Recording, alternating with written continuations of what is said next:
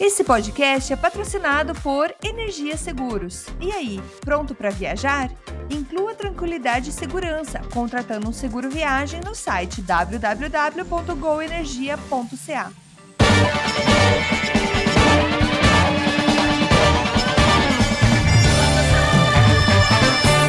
Saudações humanos e sejam bem-vindos de volta ao Canadá agora o seu podcast sobre política, economia e cotidiano sobre o Canadá, que fala das coisas da maneira que você quer ouvir. Eu sou o Massaro Roche e tenho novamente o prazer de tê-lo aqui do meu lado. Ele, o homem, o dono do picadeiro, seu pé, Dantas, seja bem quase não sei o teu nome, cara. Pera, deixa eu até falar de novo. Seu pé Dantas! Que desgraça. Fala, Massaro, estamos aí mais uma vez e eu quero só deixar bem claro aqui pro Massaro que eu acabei hoje de fazer a minha inscrição no Partido Conservador do Canadá, porque eu quero ir no debate que vai ter entre Poilievre e o Jean Charest aqui em Montreal. Então, já estou devidamente já estou devidamente pronto para votar, porque eu vou poder votar, que eu sou membro do Partido Conservador, e eu vou no debate, depois que tiver o debate, a gente vem aqui para debater o debate dos loucos do conservadores que vai ter aqui no Canadá. Mas, vamos embora. Cara, isso vai ser bom, hein? Esse programa. Fique ligado, esse programa vai ser bom. Esse programa vai ser muito bom. Então, começando nosso programa, programa de número 15. Peraí, tô certo nos números? Tô meio perdido. Tá é, é isso aí. Programa de número 15. Hoje a gente vai falar sobre um, o, o tema do, da semana. A gente vai falar, primeiramente, né, além de todas as notícias que vocês gostam de ouvir, a gente vai falar sobre o, o uma pergunta que o Gustavo, nosso, nosso ouvinte Gustavo Felisberto, mandou semana passada sobre a questão da Lei 96, né? Que foi, está sendo, tá sendo alvo de muita coisa. Esse vai ser o tema do James Subiante dessa semana, né, seu pé? Fez a lição de casa aí? Opa, tentei. trabalho. tentei. E no O Canadá a gente vai falar sobre o sistema de saúde do Canadá. Né? Vamos dar um, um geralzão sobre o que é o Medicare e muita gente, é, a gente recebeu e-mail de, de algumas pessoas que queriam que a gente falasse sobre temas mais corriqueiros daqui. Então, o Medicare cai muito, vem muito bem a calhar. E antes da gente cair em todo, todo esse material, o programa de hoje está grande, é bom você pegar um café, uma, uma térmica de café, que vai demorar. E a gente tem um feedback de um outro ouvinte nosso, que é o Tiago Oliveira. O Tiago falou o seguinte: Bom dia, boa tarde ou boa noite, amigos do Canadá Agora mesmo, meu querido. É, ouvindo o episódio 14, eu, eu passei um caos. O, o, o, meu primeiro filho, com um mês, se engasgou com leite materno e já estava ficando roxinho. E eu consegui salvá-lo graças ao treinamento que recebi em uma antiga empresa. Consegui salvá-lo. Então, é, quando o PE fala, preste atenção nos treinamentos. Você um dia pode precisar. Olha aí, Pé. Tá virando, herói. Virando lenda. Ele continua dizendo que lembrou do lance da gorjeta. Quando visitou o Quebec em 2018, é, é, quando visitei o Quebec em 2018, eu passei por um caso reverso do PE. Eu comprei uma sopa no Boston Pizza, ou Boston Pizza, abraço, paga nós, que custou 11 dólares. Paguei com 15 dólares e tô esperando o troco até agora para dar a gorjeta, dar gorjeta para atendente. Como meu francês era rudimentar, não consegui, me, não consegui argumentar que queria o troco e, e queria deixar apenas 2 dólares na caixinha. e riso, riso. Muito bom saber que o Canadá agora está de volta. Muito sucesso a vocês e fiquem com Deus. Muito obrigado, meu querido Thiago. É, tamo junto. Eu posso contar um caos também? Claro. Eu tenho um caos. Cara, quando a gente chega aqui, assim, não é só. Aqui ele falou de comida, eu lembrei da minha primeira vez que eu fui no Subway. Porque quando eu saí do Brasil em 2009, não tinha Subway no Brasil ainda. Uhum. E aí a, a, gente alugou um apartamento, eu e minha esposa, e a gente estava ali pintando, se preparando para entrar. E nisso, na hora do almoço, eu falei, vamos no Subway, que primeiro né, a gente tá no Canadá, né, meu? Vamos comer uma coisa que a gente não tem no Brasil. Vamos no Subway. Eu cheguei no Subway com aquele todo meu francês de, de quem acabou de chegar. E escolhi, a mulher falou, ó, escolhe o pão. Fui lá, escolhi o pão, né? Ah, quero esse pão e tal. Ela escolhe os ingredientes. Ela falou, ó, quero isso, isso, isso, isso e aquilo. Aí até tu e tava tudo bem, tava respirando, não tava em pânico. E aí ela falou pra mim, ela virou pra mim e falou assim, ó, se expus dos pus. Aí, meu, três coisas me passaram na mente: medo, pavor e insegurança. Aí eu falei, para não perder a, o pique, né? Eu falei, não, peraí. Então, eu quero Repetir todos os ingredientes. A mulher ficou naquela cara pra mim, tipo, ela falou de novo. Expulso dos expulsos. eu falei, meu Deus do céu, velho. E eu, pra mim, que palavra é essa? Se pulse dos expulsos. E aí ela olhou que ela viu aquela minha cara de medo, de, ela viu no, ela viu nos meus olhos de novo, medo, pavor, insegurança. Ela falou: "Eu vou explicar, porque esse cara não tá entendendo". Ela falou: "Você quer se expulse ou 12 pulse?". Ela quer dizer, você quer 6 é, polegadas? polegadas ou 12 polegadas? Porque no Brasil, primeiro, que a gente não mede em polegadas, segundo, que eu nunca pedi um pão de 6 polegadas. Aí ela falou: "Não, é o tamanho do pão". Aí eu fiz aquela cara de imigrante ah, entendi. Então ali foi. Então, é que ele falou agora do caso aí do Boston Eu também tive um caos que eu passei aí. E eu nunca mais esqueci que se expulse e dos expulsos que era. Mas ela falou tão rápido, cara, que só senti três coisas naquele, naquele momento: medo, pavor e insegurança. Isso. Vamos pro programa. E, então, não, agora eu tenho que contar o meu caos. Opa, também tem a ver com, com, com sanduíche. Eu um dia tava, tava saindo, ia passar, tava, ia chegando atrasado em casa, não tinha almoçado. Eu falei, o que, que eu vou comer? Eu olhei assim, passei um tal de Harvey's. Eu falei, cara, eu lembro desses caras propaganda da TV, vou parar ali, né? Parei o carro e resolvi descer para pedir, né? Porque eu nunca me dei bem com aqueles negócios de drive-thru. O pessoal nunca te entende o que você fala. Ou eu não entendo o que o pessoal tá falando, enfim. Aí eu desci e fui lá pedir. E o Harvey's tem um esqueminha, né, cara? Você vai e é tipo Subways, é um hambúrguer só que o cara tá do outro lado do balcão e você, ele vai colocando tudo que você quiser, né? Então ele vai assim, coloca isso, isso, isso. É um hambúrguer normal, só que você escolhe o que você quer na hora. E eu fui ali, né, com meu meu francês de macaco, né, cara? Eu me senti assim. Só apontando. Cara, aí eu falei isso, aí eu pedi pra ela, perguntou. que eu, na minha cabeça, eu dizia assim: faça completo. Eu queria assim, faça completo que é o que eu quero. Aí eu, ela pediu, eu pedi pra ela, quero um hambúrguer, ela, ok. Aí ela parou na frente do negócio e eu disse, eu sim? Aí eu assim, como você quer? Eu falei, complet. Ela, complet? É. Como você? É. Tá bom. Ela pegou o pão do jeito que estava, fechou, colocou no, colocou no, no saquinho e me entregou. Velho, eu fiquei assim, que, o que que eu falei? Porque o que que eu falei? O que que deu errado aqui, né, velho? É, é. Aí eu cheguei em casa com aquele pão assim, só aquele hambúrguer. Perguntei pra minha mulher. Ela falou: Que é isso? Não, passei no Harvest, peguei um hambúrguer. Falei, Mas só tem um pão e um hambúrguer. Aí eu, pois é. Mas o que, que você falou? Eu falei: Eu queria completo. Ela, e ela te deu assim? Eu falei: É. Aí nisso veio meu filho assim: O que, que você disse? Não, não, eu pedi completo. Como você disse? Completo. Não, completo significa que tá bom assim mesmo, é do jeito que tá. Aí eu, você tá de sacanagem, né? Muito bem. Bem-vindo ao mundo da vida dos imigrantes. É, essa vida de imigrante miserável. Mas é bom. E outra coisa, só um recadinho aqui para deixar, é quero agradecer os presentinhos que a Eliane deixou aqui para mim pro PE. Eliane, a gente já falou para ela, falou dela em outras oportunidades. É, até consulte nosso Instagram, porque eu vou colocar a fotinha do, do que a gente ganhou dela aqui. Ela deu duas, duas, é, dois copos de, pra gente tomar chá. Muito bonitinhos. É, ela mesma que faz. Então consulte lá no nosso Instagram, eu deixei o link pro, pra conta dela. Ela, ela faz essas coisas, mora aqui em Orwa, eu recomendo. Ela tem outras peças muito boas, eu já falei disso em outro programa, mas deixar aqui o agradecimento. Obrigado, Liane, muito obrigado. PE, você não vai dar obrigado porque eu disse para ele, eu disse para ela que eu só vou dar o dia que ele vier aqui. Então não, não ganhou ainda. Mas obrigado anyway, mesmo se você ainda está confiscado a minha parte. é isso aí. Uh, então, pessoas, se vocês quiserem ajudar a gente, você pode fazer que nem ele, mandar presentinho. Ou se você quiser ajudar de outra maneira, você pode. Você tem várias maneiras. Uma é você pode participar pelo nosso Patreon, é o patreon.com/barra Canadá agora. Você pode entrar lá e contribuir da maneira que você quiser. Qualquer plano que você participar vai ser muito bem-vindo e a gente vai agradecer muito mesmo para poder manter esse projeto continuar andando. Você sabe, a gente é uma mídia independente e não tem ninguém por trás da gente que sai, que sai daqui ou que sai do bolso ou como vocês puderem ajudar. E a segunda maneira é, pô, contribua, é, mande, escreva pra gente. Escreva, você não precisa nem pagar para escrever. Você pode mandar uma mensagem pra gente no Twitter, pode mandar no, no Instagram, pode mandar por e-mail no contato arroba canadagora.com. Vai ser sempre um grande prazer ler, ler mensagens de vocês e comentem o que vocês acham dos programas ou dos temas que a gente está falando, de alguma coisa que a gente comentou. É, é legal saber o, o que vocês pensam também, pra gente poder continuar fazendo um programa legal. Isso aí, né, Pé? Chega de lero, lero. Então tá, vamos pro programa.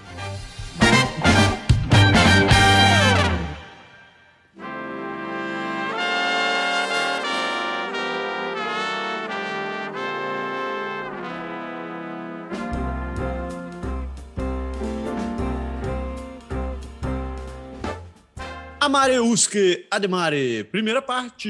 Então, Amareuske Ademare, a gente vai dar um geralzão sobre as notícias do país. Nesse primeiro bloco, a gente vai falar sobre notícias nacionais. A gente vai dar o geral, começando por Nunavut, os territórios do Noroeste, Yukon, British Columbia e Alberta. Né? Então, já sem muito tarará, vamos começar do Baba, da notícias federais. Porque o Canadá pode estar matando sistematicamente os pobres.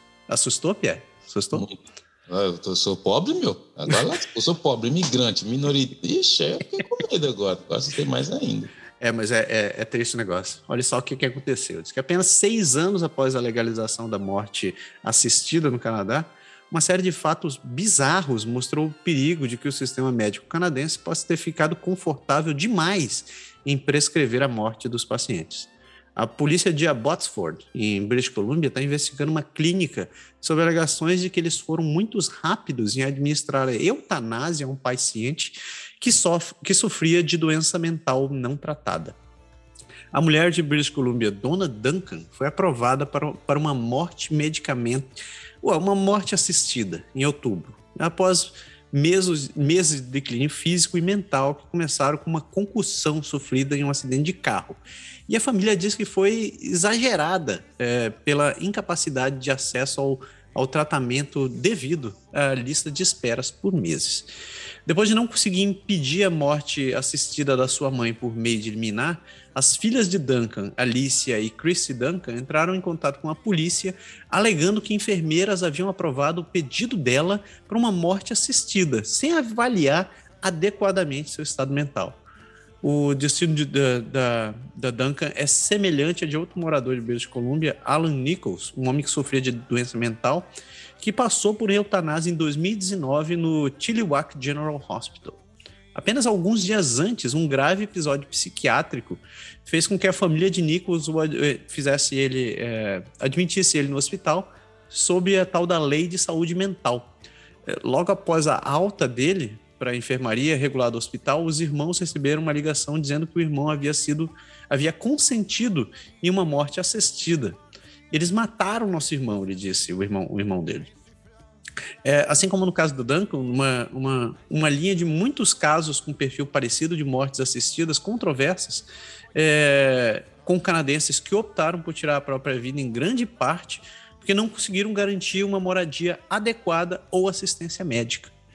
É, uma investigação descobriu que em fevereiro uma mulher de 51 anos de Ontário optou por uma morte assistida depois que ela não conseguiu garantir uma moradia acessível que acomodasse suas múltiplas sensibilidades químicas graves. Ela tinha problemas de dependência.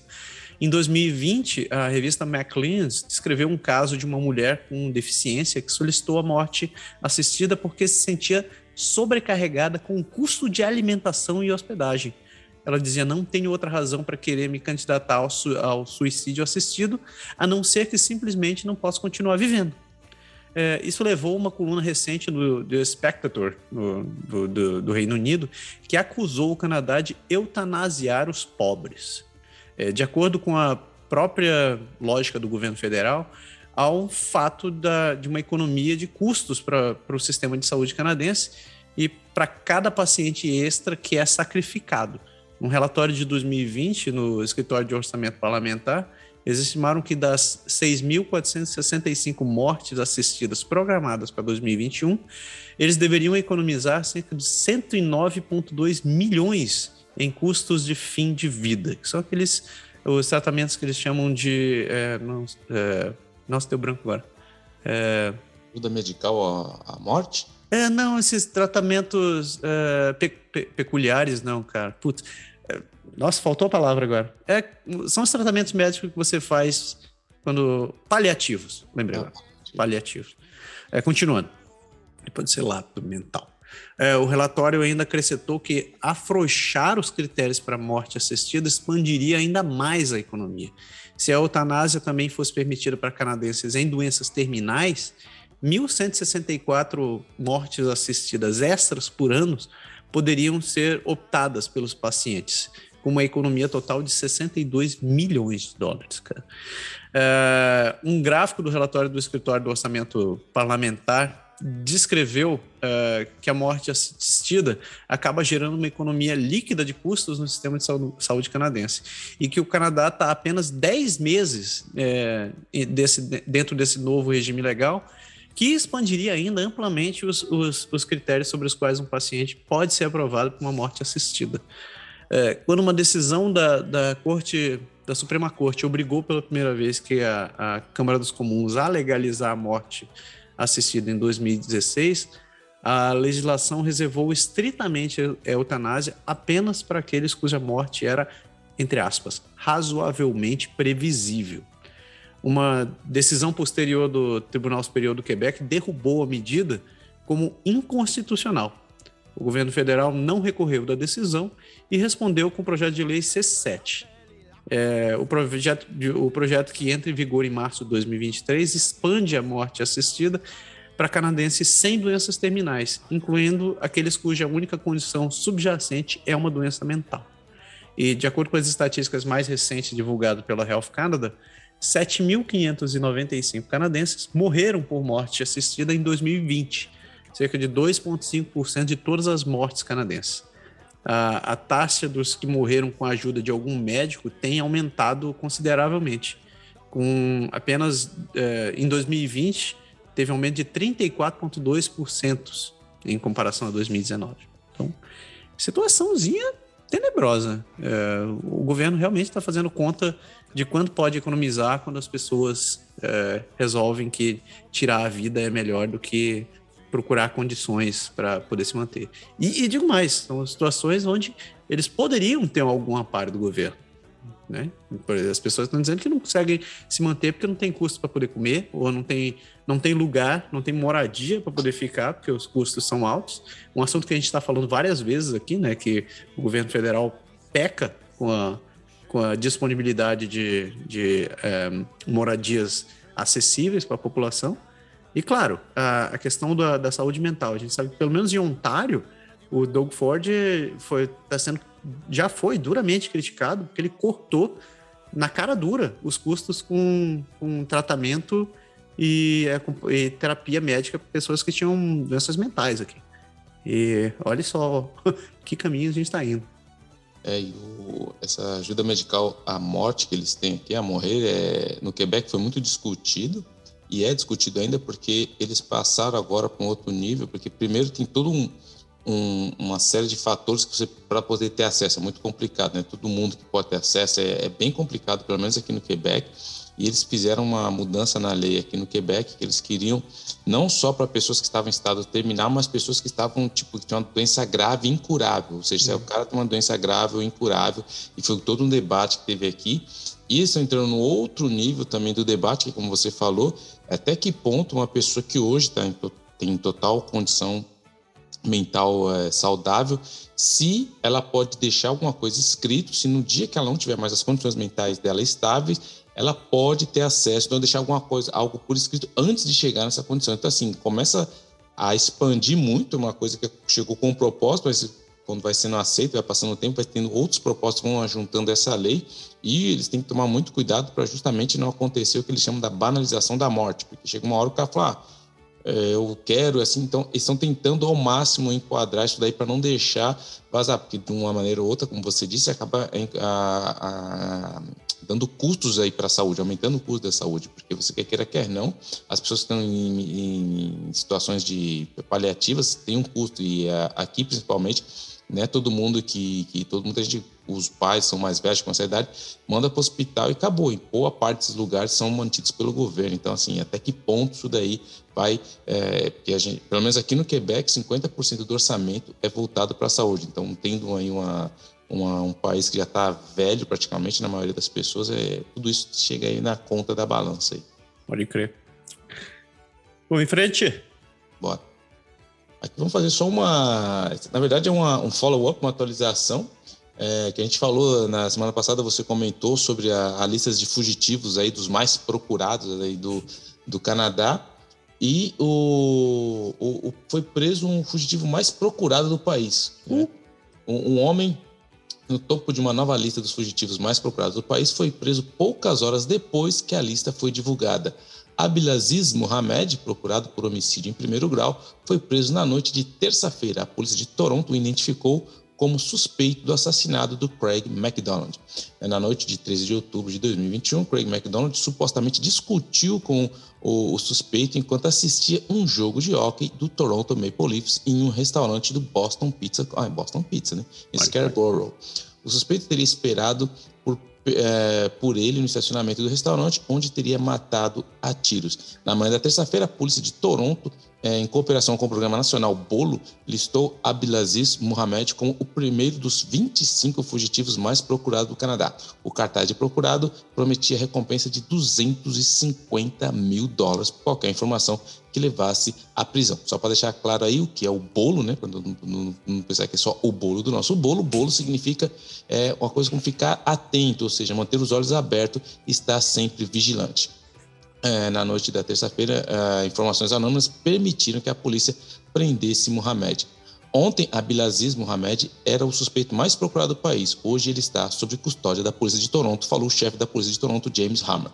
Mohamed enfrenta uma acusação de assassinato em primeiro grau. Ele compareceu ao tribunal por videoconferência na manhã da quarta-feira. O diretor do programa Bolo, Max Langlois, acredita que a rápida prisão envia uma mensagem clara a outros fugitivos procurados. O país inteiro está procurando por você. Chame um advogado, chame a polícia, faça alguma maneira para você se render. E em comunicação, a, a, irmã de Craig McDonald, a Derma McDonald, disse que ela ficou aliviada ao ouvir a notícia da prisão do suspeito. Essa prisão não trará Craig de volta, não acabará com a nossa dor. A única graça que traz é que o permite dar os próximos passos nessa jornada tão infeliz, declarou ela. Então aí, acabou. Bom, menos um. Menos um, menos um. Você ganhou ou não? Foi você que deu. É, eu, não posso falar, eu não posso me pronunciar nesses, nesses coisas. Eu, eu vou.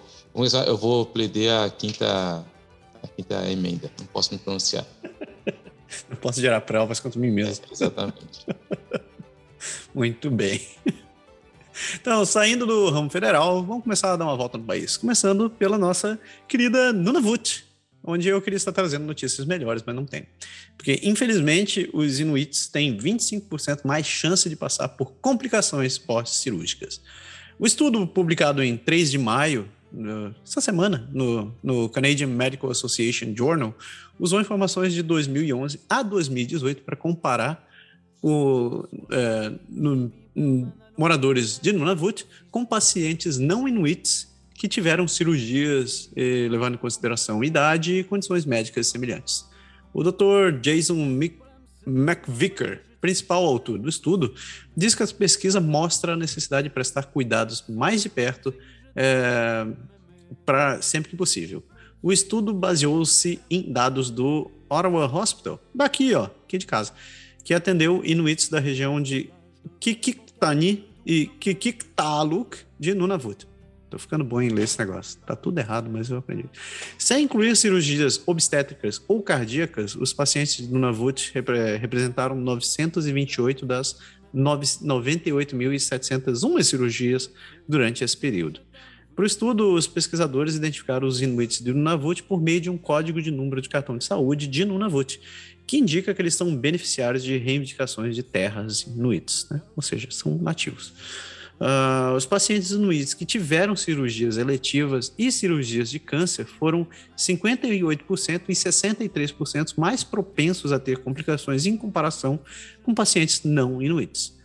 O estudo também descobriu que o, os, os chegam à cirurgia em um estado mais avançado da doença, aumentando o risco de complicação. Comparado a pacientes não inuits, é, esses pacientes tiveram uma taxa de, de altas de readmissão hospitalar maior tempo de permanência, custos mais altos de atendimento hospitalar e maiores chances de serem enviados para cuidados de longo prazo ou outras instalações de vida assistiva, é, em vez de ir para casa depois da cirurgia. um dos grandes desafios enfrentados pelos inuits no Nunavut é ter que viajar para fora do território para poder receber cuidados médicos. Uh, em algumas comunidades, os inuits precisam viajar mais de mil quilômetros apenas para chegar em Iqaluit. E de lá, são mais dois mil quilômetros para chegar até Orwa. A equipe também descobriu que os, os inuits são mais propensos a enfrentar essas complicações devido a barreiras no acesso de cuidado de saúde oportuno e culturalmente apropriado. É, para o Dr. McVicker, essa pesquisa mostra a necessidade de prestar cuidado mais perto de casa quando possível. A doutora Donna Kim, ah, ai. A doutora Donna May Kimalyarjuk a primeira cirurgiã cardíaca Inuk do Canadá e coautora do estudo, diz que as barreiras linguísticas desempenham um papel significativo na forma como os inuits também recebem cuidados. Ela diz que garantir que os inuits tenham acesso aos cuidados de saúde em Inuktitut e que os, os acompanhantes os acompanhem para obter apoio é fundamental para melhorar a experiência pós-cirúrgica. O próximo passo da equipe é usar os dados da, de saúde de Nunavut para analisar os resultados é, de um ano após a cirurgia. O trabalho faz parte de um programa de pesquisa maior do Ottawa Hospital e da Universidade de Ottawa para entender melhor a experiência de cirurgia de cirúrgica dos povos indígenas do Canadá.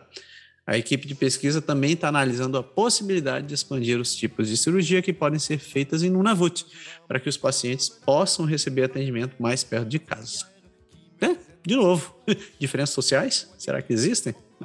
É, e uma coisa que eu acho interessante aqui no Canadá, que, que eu acho muito importante, principalmente nesse caso que a gente fala de saúde, a capacidade que eles têm e a preocupação que eles têm de angariar dados científicos antes de falar alguma coisa. Você vê que eles vão lá, eles fazem estudos, porque principalmente quando você vai falar é, sobre primeiras nações, quando você vai falar sobre questões médicas, assim, é muito complicado, ainda mais depois do que a gente viu a pandemia. Eu acho isso muito interessante, porque até a maneira de se falar de dados científicos, a gente teve que ter, aprender um pouco ali como funciona um pouco de estatística, porque tanta gente falando tanta coisa, as pessoas se perdem nos números, mas a preocupação de dar é, resultados embasados nas informações disponíveis de maneira correta é muito importante até para você convencer as pessoas, tanto nas questões políticas, de você priorizar nova, novas políticas públicas, quanto mesmo para se comunicar com a, a, população, a comunidade que precisa desse, desse cuidado. E se você não tiver dados devidamente bem compilados e estabelecidos, bem feitos ali, fica difícil de você tanto de divulgar e até ir atrás de políticas públicas. Isso aqui é muito interessante, isso aí vem muito, é, isso veio muito com a, com a pandemia, essa, essa necessidade de entender um pouco mais sobre como funcionam os dados científicos aí no papel da sociedade. Isso é bem legal fora Ué, os problemas que a gente tem. Precisa de dado científico? Não é só, não é só o grupo do Zap? Da ah, informação? É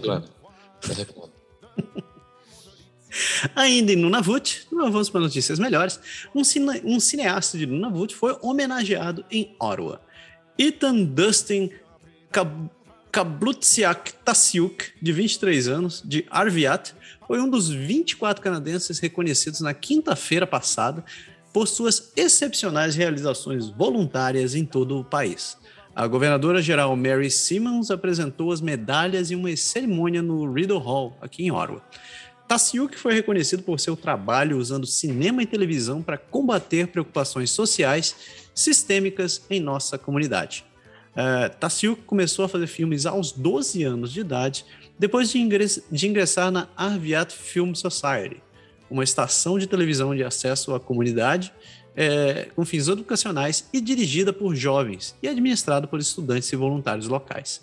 Ele passou a criar vídeos sobre anti-bullying, um filme promovendo a conscientização sobre a saúde sexual e outras produções que defendiam a resiliência dos jovens e o envolvimento na comunidade. Refletindo sobre seus, seus momentos favoritos no cinema, é, Tassiuk disse que o que mais se destaca são as lições que aprendeu com seus mentores na Arviat Film Society. Seu conselho para os jovens cineastas do Norte é permanecerem resilientes ao perseguir seus sonhos. Não, não desista. Em seu discurso, Simon disse que os voluntários são a espinha dorsal das comunidades em todo o país, fornecendo o apoio que pode não existir de outra forma. Todos vocês que estão sendo homenageados hoje enfrentaram desafios de frente, abordando as maiores necessidades em suas comunidades, doando seu tempo e experiência. Vocês fizeram a diferença com sua dedicação e comprometimento excepcionais. A cerimônia da medalha do soberano, né, que é o Sovereign Medal, ocorre antes da Semana Nacional do Voluntário, marcado para começar em 24 de abril. Então, ele falou um negócio interessante aqui, que ele diz que os voluntários são a espinha dorsal das comunidades de todo o país. É impressionante, né? Primeiro, primeiramente, parabéns pro, pro, pro rapaz, esqueci o nome dele aqui, pro Ethan. Parabéns, porque realmente você ficar produzindo as coisas por vontade própria, é, simplesmente por amor, sem querer, sem estar sem tá minando o lucro, não é para qualquer um. E ele fez um, um, trabalho, e ele está abordando um troço muito mais legal do que nós dois aqui, que só estamos falando groselha. É, em segundo lugar. Vai vir documentário aí. Vai, vai, vai, vir documentário? Uh. É, nós vamos fazer um documentário. Tudo no seu tempo, calma. O moleque tinha 12 anos quando começou, calma. calma. Michael Bay, Michael Bay. É. Então, e, o segundo outro que ele falou sobre a questão dos voluntários. Minha esposa fala isso também. Cara, quem carrega esse país aqui, é, esse país é movido a voluntário. Você vê em tudo que evento que tem, sempre tem um voluntário em tudo que é canto, né, CP?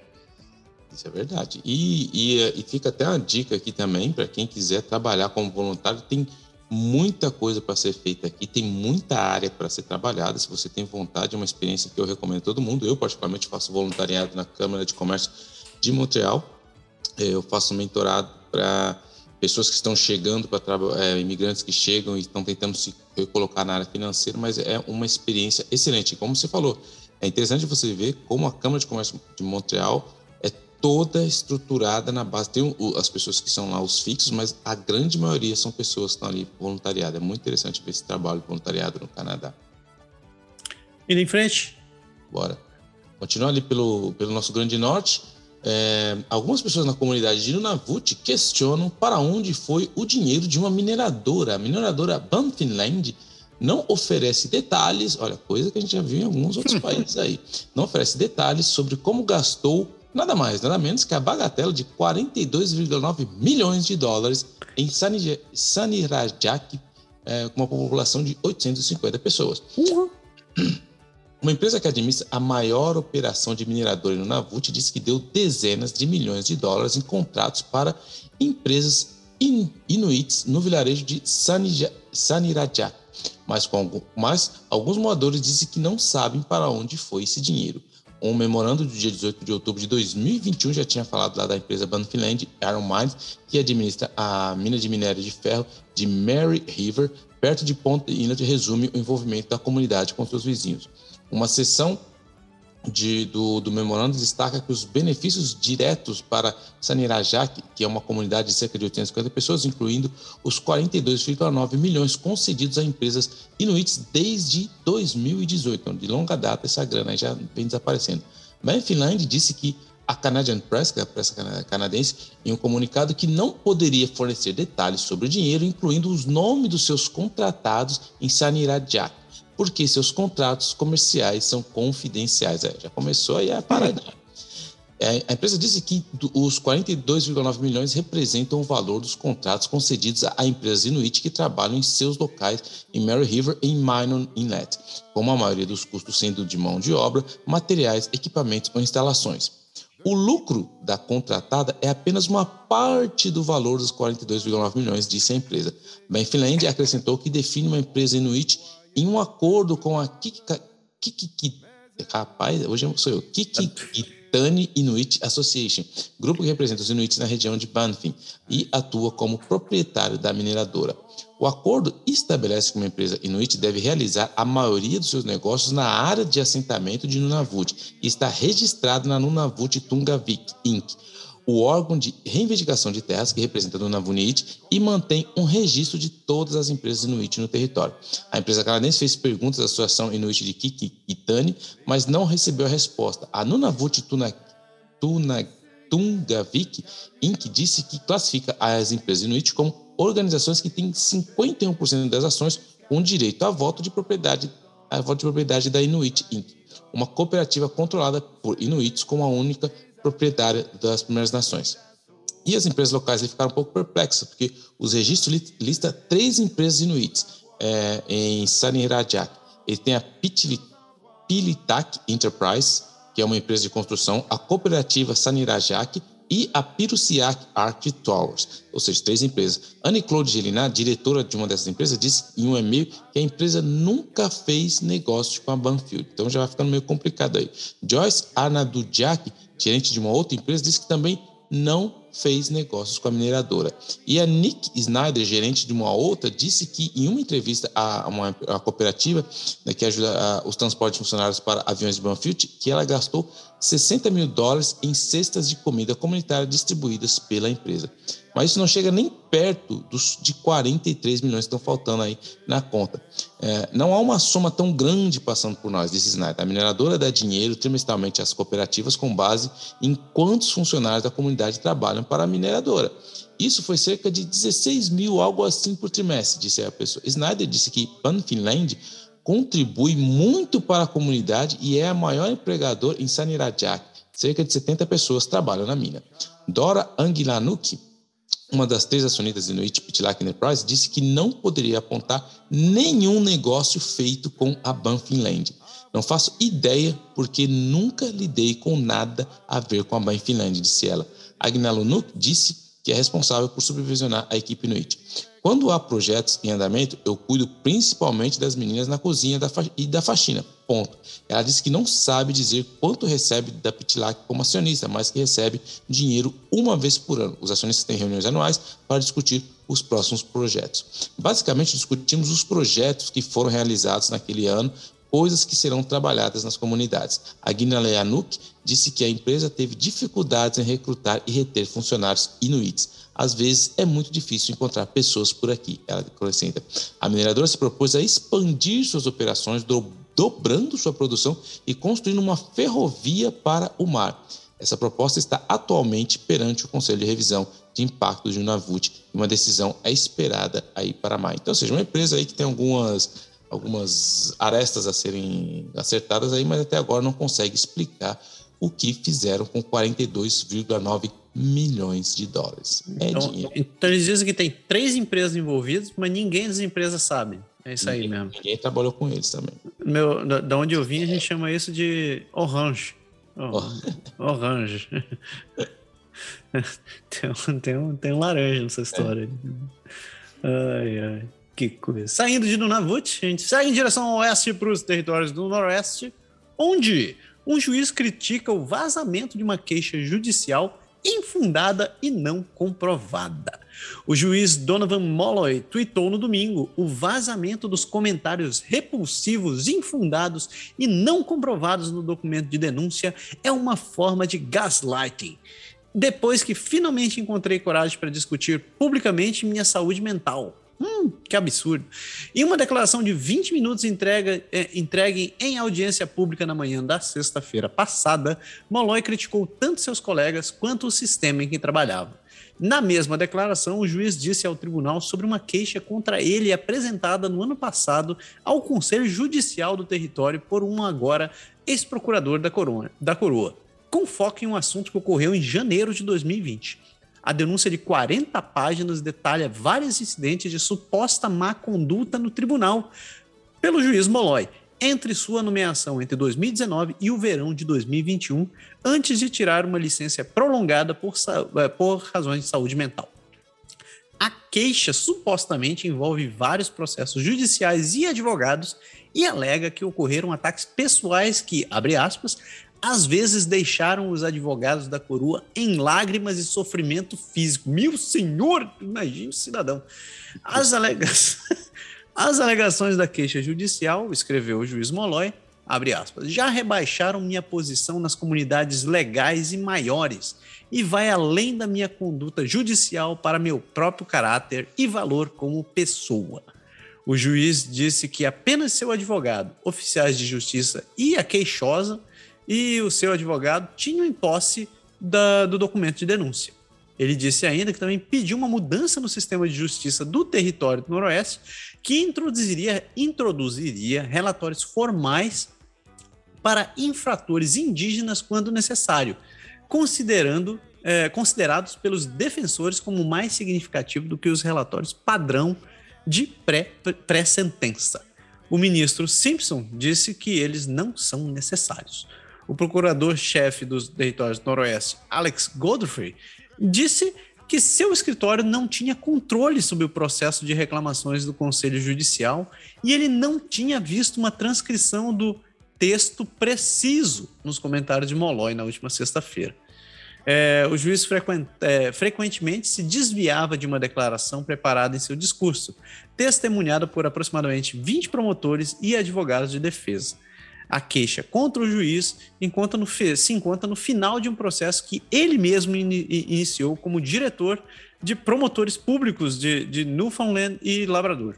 Em 2014, o juiz Molloy apresentou uma queixa judicial contra um juiz do Tribunal Provincial, John Joy, por comentários, segundo ele, impróprios de um juiz, que incluíam observações e alegações injustas e infundadas sobre os promotores. A Comissão da Assistência Jurídica da província apresentou uma queixa semelhante, desencadeando, desencadeando um processo de sete anos que terminou no ano passado com Joy, agora aposentado, abandonando seus recursos e aceitando uma repreensão.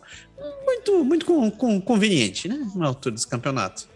É, tem pessoas que têm epiderme sensível, né? Meu? Cara, você não pode falar nada que ele já, não, eu vou te processar. Não. Como assim? Você tocou no fundo do meu coração. O, cara, o cidadão tem um pingo de remorso no olho, mas vai falar. É que nem aquela coisa de advogado, né? O advogado, se o cara, quando ele chega e fala assim, ah, o cara me ameaçou. Aí eu lembro das minhas aulas quando estava na polícia, os caras davam aula de. A gente tinha aula de direito, né? Uhum. E aí o cara falava isso, ó, se o cara, se você for falar assim, que se você for acusar alguém por ameaça, a primeira pergunta que, mas você teve medo? Você tem que falar, claro, eu estava com muito medo. Então assim, você tem que perguntar, senão não teve ameaça, você não ficou com medo. Então assim, o cara tem epiderme sensível, aí já era, né, meu? Vamos, vamos. Epiderme sensível, muito bom. Ainda nos territórios do Noroeste, uma cidade deixa para os moradores decidirem sobre a mudança de horário de verão. Conveniente, né? Claro. Algum, alguns, algumas semanas atrás a gente falou sobre a decisão dos Estados Unidos de, de, de é, tornar o horário de verão perene, eterno e não acabar mais no país. E como isso pode acabar causando problemas para o Canadá se a gente não adotar a mesma política. Agora, nos territórios do Noroeste, eles consideram a possibilidade de eliminar o horário de verão. E a cidade de Yellowknife decidiu não se aprofundar no assunto. Na reunião na última segunda-feira, no dia, no dia 2, os vereadores discutiram a atual mudança de horário e se a cidade deveria responder a uma pesquisa sobre possíveis opções. Quatro vereadores disseram ser a favor de manter o horário de verão como está. Um queria que o horário de verão da região central fosse introduzido durante todo o ano, enquanto três queriam deixar para os moradores expressar suas opiniões. Com os, com os vereadores divididos sobre a melhor opção e não preencher a pesquisa considerado equivalente, é, era considerado equivalente, a votar para manter o horário de verão igual, a prefeitura decidiu não preencher a pesquisa. Os conselheiros da cidade disseram que apoiam a manutenção do horário de verão ele, um deles diz: Eu cresci em uma fazenda de gado leiteiro. Peraí, eu vou até mudar o sotaque. Eu cresci numa fazenda de gado leiteiro. Essa mudança de horário foi realmente muito boa para poder obter um pouco mais de luz da manhã, disse um deles. O outro disse: Na verdade, não me importa com a mudança de horário. Funciona para mim, não gosto que seja grande coisa. O ajuste nem é tão difícil assim. É. O vereador disse ainda que sentiu que o debate territorial era uma grande perda de tempo, enquanto Williams disse que está preocupado com uma mudança de horário pudesse colocar os territórios do Noroeste fora de sincronia com Alberta, o que poderia impactar os negócios. Né? Mesma coisa que eu falei aqui. Se Ontário não tiver em sincronia com, com Nova York, isso vai ser o caos.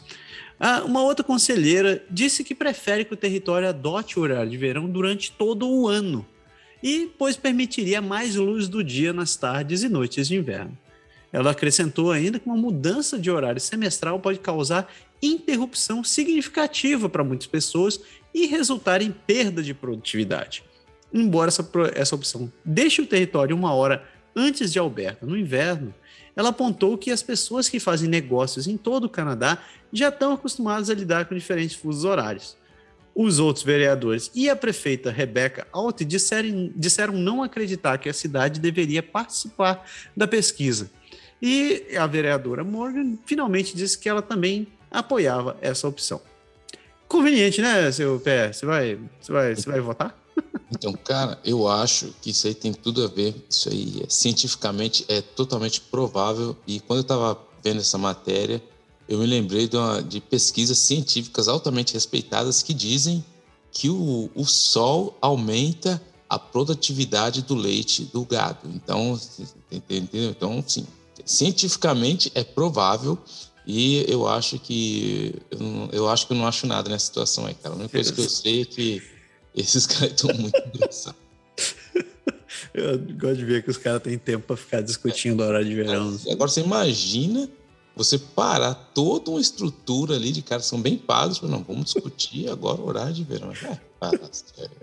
é melhor do que votar nome de rua, né? Como eu vejo esse negócio de ficar votando nome de rua, velho. Aí é, isso é o legado de político inútil, né? Para terminar no, no, no, término do mandato, o que, que você fez? Eu dei nome de ruas, dei nome de parque. E, ou seja, você não fez nada de útil. Próximo. Ai, ai. Saindo do território noroeste, in, ainda em direção ao oeste, a gente chega na bela Yukon, onde um homem morre sob custódia da RCMP.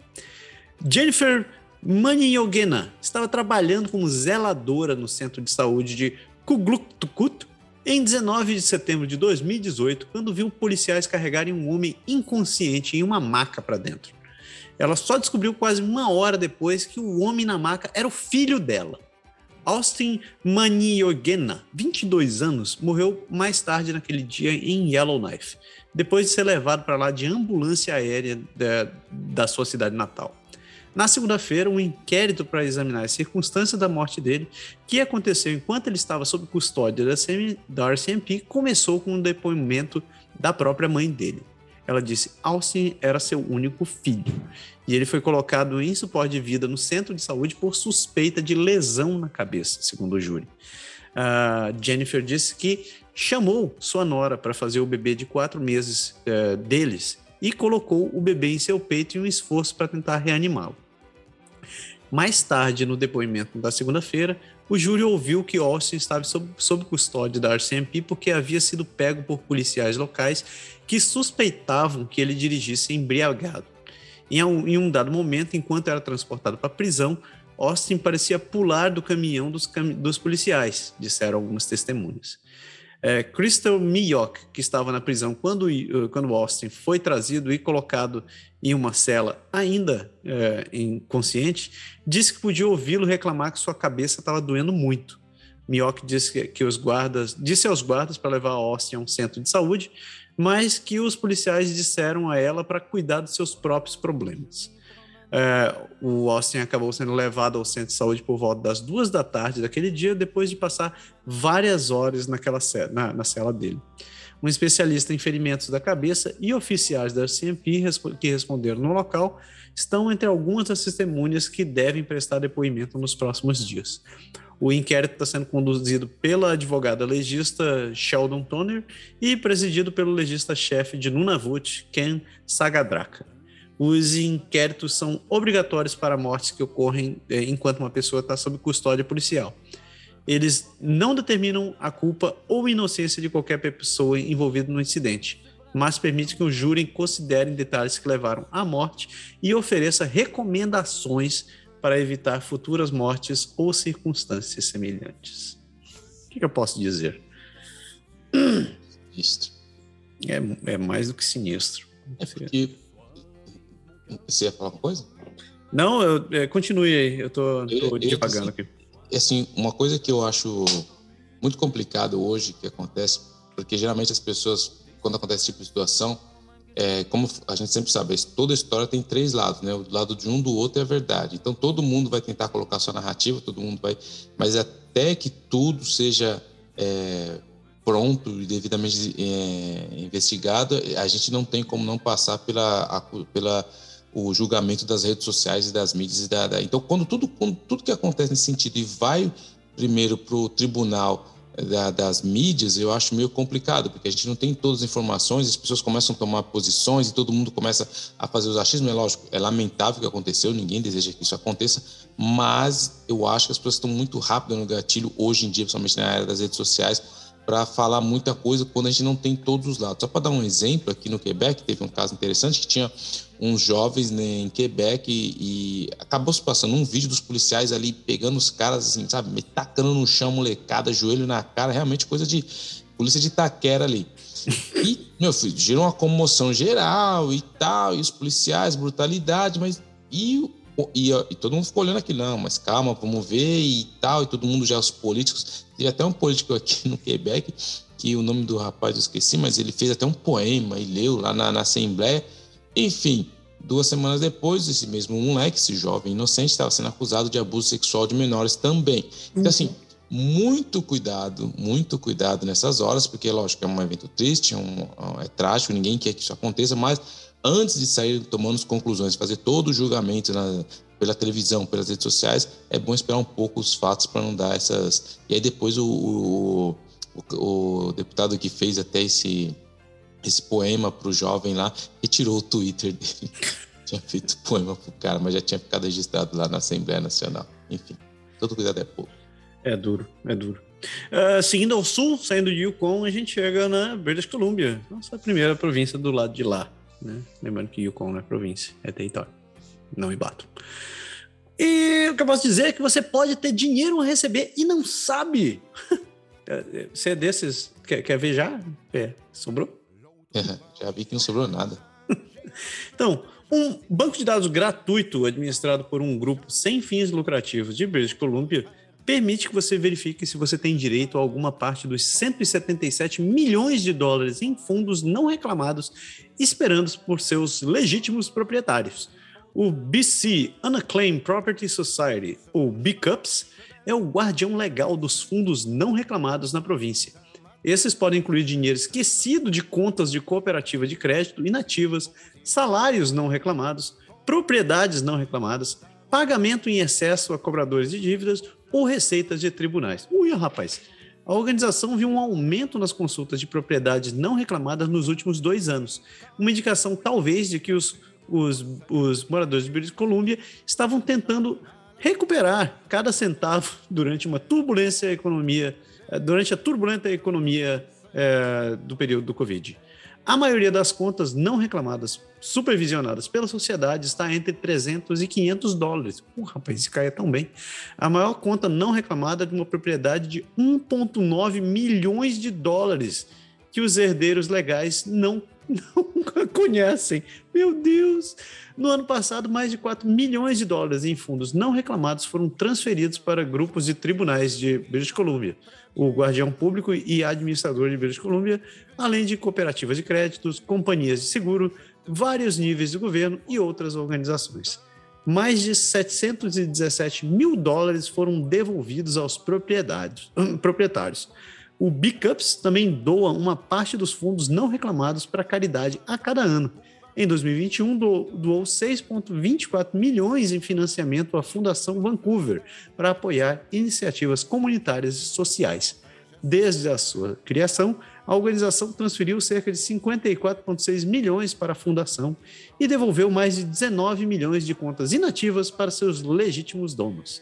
Para verificar se você, não tem, se você tem dinheiro não reclamado, visite o banco de dados online da Bicups. Procure lá Google Bicups, B-C-U-P-S não tem taxa para pesquisar nem para reivindicar os fundos. Você pode ter dinheiro para receber e não sabe. É, tem gente que tá cheio de grana e não sabe.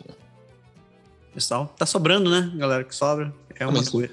Isso é uma coisa bem interessante, mas se você pegar, é, é, sempre acontece isso. É banco que tem gente que tem conta que as pessoas. Eu não entendo até hoje como muitas pessoas, infelizmente, uma parcela da sociedade é negligente com dinheiro, cara. Tem muitas pessoas que não têm a menor noção é, que tem dinheiro em seguros, que tem dinheiro em investimentos.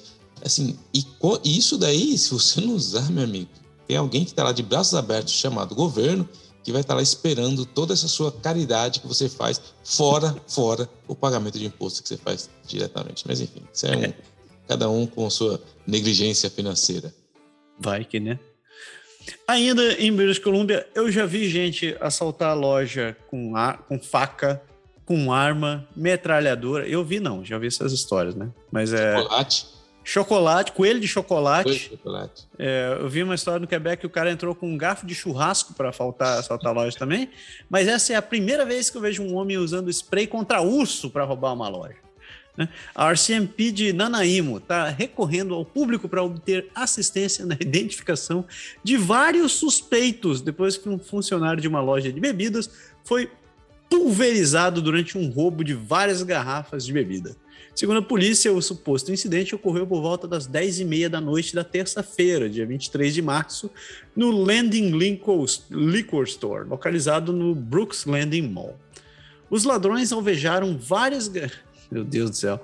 Várias garrafas de uísque escocês da loja e, quando confrontado pelos funcionários, um dos suspeitos tirou uma lata de spray de urso e descarregou nas proximidades do funcionário antes de fugir com a pinga. Duas mulheres também estavam na loja no momento do roubo e a polícia acredita que elas foram usadas para distrair os funcionários enquanto o homem que usou o spray de urso selecionava a, a birita. De acordo com a RCMP de Nanaimo, os policiais compareceram ao local, ao local após o incidente para conversar com os funcionários e oferecer auxílio médico. No entanto, foi recusado pessoas recusaram. Ok. Os funcionários disseram aos investigadores que era evidente para ele que as duas mulheres estavam tentando manter os funcionários ocupados enquanto suspeitos selecionavam as garrafas. Ficaram de olho na busanfa de quem não devia, né, seus bandos sem vergonha. Os funcionários também disseram à polícia que quando o homem foi confrontado e informado de que o 911 estava sendo chamado, ele descarregou o spray de urso e começou a fugir a pé do estacionamento. A polícia fez busca nos arredores dos suspeitos, mas não conseguiu encontrar ninguém. O homem que está sendo descrito como uma pessoa de 20 e poucos anos, com aproximadamente 1,80m e cabelo com gel, é... no momento do acidente. Uma mulher estava vestida uma longa jaqueta cinza com um capuz vermelho por baixo durante o incidente. Enquanto outra mulher dizia ter uma constituição esbelta e usava uma máscara preta e amarela e um capuz preto com um logotipo triangular na frente. ah, como é que é? Foi um, um logotipo, uma constituição esbelta. Cara, me diga se o cara não tava olhando para. Eu sei que sim, eu sei que sim. Olha o patriarcado aí, ó. Meu Deus do céu, cara. Nossa, ok, ok. Então, se vocês souberem de da história de um cara que roubou, roubou pinga com spray de pimenta. Vão atrás, de, ajudem a RCMP de Danaíma, por favor. Então, é o pior de tudo isso, cara, é que, é assim, é, é, o, o, imagina o cara lá, fica imaginando assim, o cara trampando altas horas da noite na lojinha de cachaça dele. Aí chega as gatinhas, dá um oi, dá aquela piscada meio maliciosa, o cara falou, tô podendo. Agora vai. Agora é comigo, as meninas caiu na minha, meu. Enquanto isso, o, o, os miliantes foram fazendo serviço, o cara não ficou nem com a gatinha, teve prejuízo, ele tomou spray de, de urso no zóio. Cara, não, morre, velho. Por isso que ele, acho que ele tava tão. Ele se sentiu tão humilhado que falou: não quero nem, nem precisa me ajudar, deixa eu aqui com o meu sofrimento. Não, até dispensou o trabalho dos paramédicos, pelo amor de Deus. Coitado, né, cara? Pô, vai, os caras que geralmente trabalham nessas lojas assim, geralmente é estudante ou cara novo, né? Tava ali, mó férias em Nanaimo, que é um lugarzinho escondido ali pro, pro norte de Vancouver, o cara pensa, pô, é hoje, né, cara? Olha só. Vou, não, vou, não vou passar frio. Vou me dar bem. Deu bem, bem mal. Hum, bem mal. Então, então continua aí, MBC. O MBC, BC, assim, teve isso aqui, isso aí tá um pouco geral no Canadá, essa questão do, para quem quer viajar. Então, o que acontece é que viajantes enfrentam até 30 horas de espera no escritório de passaporte de Vancouver. A frustração está crescendo em todo o país, já que os possíveis viajantes enfrentam longas esperas para renovar seus passaportes. Fica de olho aí quem tiver os canadenses que estão com o passaporte vencido, fiquem ligados. Em Vancouver, dezenas de pessoas acamparam do lado de fora do escritório de serviço do Canadá durante a noite na tentativa de salvar os seus planos de viagem. Agora está tudo liberado então, né?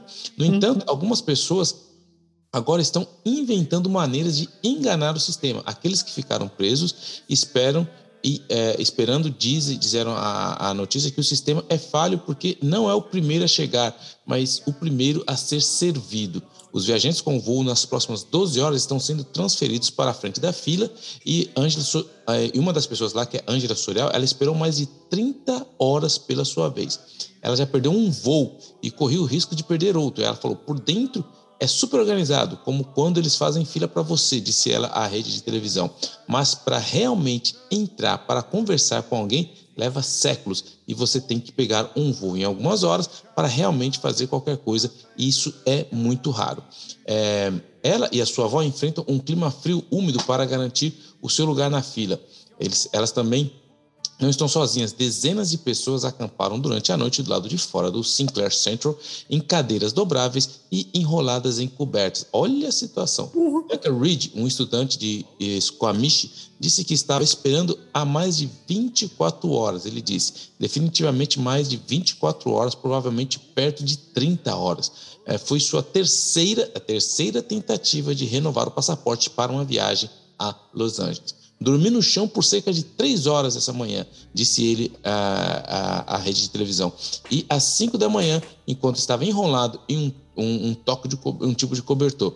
Enquanto alguns esperavam uma longa espera, ele não, eles não esperavam em ter ainda que acampar. Sabíamos que as filas eram muito longas, as pessoas faziam fila por horas, mas não dá para fazer isso, não dá para ficar lá no, o dia todo, disse Angela, eh, que esperava viajar para o Vietnã com a sua família. Carrie Maguire corre o, o, risco de perder sua lua de mel na Itália. Ela fala: infelizmente eu estava prestes a ir para o aeroporto e não consegui encontrar meu passaporte. Cara, pensa numa pessoa que deve estar pé da vida, né? Então, esperando conseguir um novo, um novo passaporte mais rápido, disse ela: estou mais frustrada comigo mesmo do que com a situação. Você sabe o que eu quero dizer? Ela explica ali para a repórter. Você imagina a cara dela. Então, é, é, é, ela achando que. que é, aí, continuando aqui, o Serviço Canadá diz que o, o, o aumento do, do, interesse em viagens está criando longas filas e estão pedindo para as pessoas que marquem uma consulta online. Isso pode significar a espera de mais um mês se você fizer isso de maneira online. Na terça-feira, a maioria dos escritórios na região metropolitana de Vancouver não tinha vaga por pelo menos para os próximos 25 dias. Com o resultado, o anúncio que oferece o serviço de espera na fila estão surgindo online. A taxa atual parece estar em qualquer lugar entre 40 e 70 por hora, ou seja, você pode aí, já tem um, um, um, serviço paralelo ali, um mercado negro ali, você pode reservar um lugar de 40 a 70 dólares por hora. E a televisão entrou em, a, que está fazendo a, a reportagem, entrou em contato com o Employment and Social Development do Canadá, responsáveis pelo serviço de passaporte, para comentar, mas eles não responderam. O Canadá não tem nem para fazer passaporte, não tem tempo para ir comentar, falar com o repórter, imagina.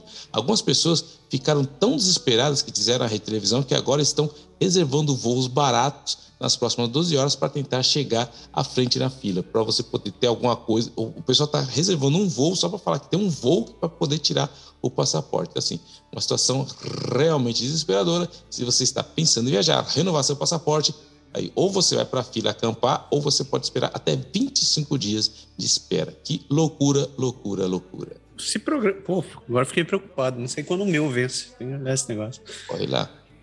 É, saindo de British Columbia, vamos para um lugar onde você não precisa passaporte ainda. É, seguimos em direção ao leste para Alberta, onde um nadador dos Estados Unidos deve ser condenado por abuso sexual. O nadador americano da, universitário que abusou sexualmente repetidamente de uma mulher em seu apartamento em Calgary deve ser condenado a quatro anos e meio de prisão. O advogado Chad Bobrovsky, que também ganhou duas medalhas de ouro para a equipe do Canadá em um campeonato mundial júnior em 2011, disse que uma sentença de apenas três anos seria punição suficiente por sua agressão sexual de 21 de dezembro de 2018 contra uma mulher da cidade. O promotor Matt Dalido Dalidovics disse que havia vários fatores agravantes para aumentar a punição de Bobrovsky, a partir do ponto inicial de três anos estabelecido pelo Tribunal de Apelação de Alberta para grandes agressões sexuais.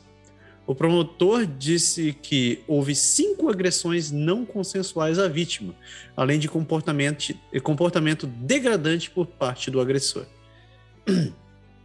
O, o, o juiz Wong condenou, condenou Bobrovsky, é, de 29 anos, em fevereiro, achando inacreditável a afirmação do associado do banco de investimento que o contato sexual que ele teve com o queixoso era consensual.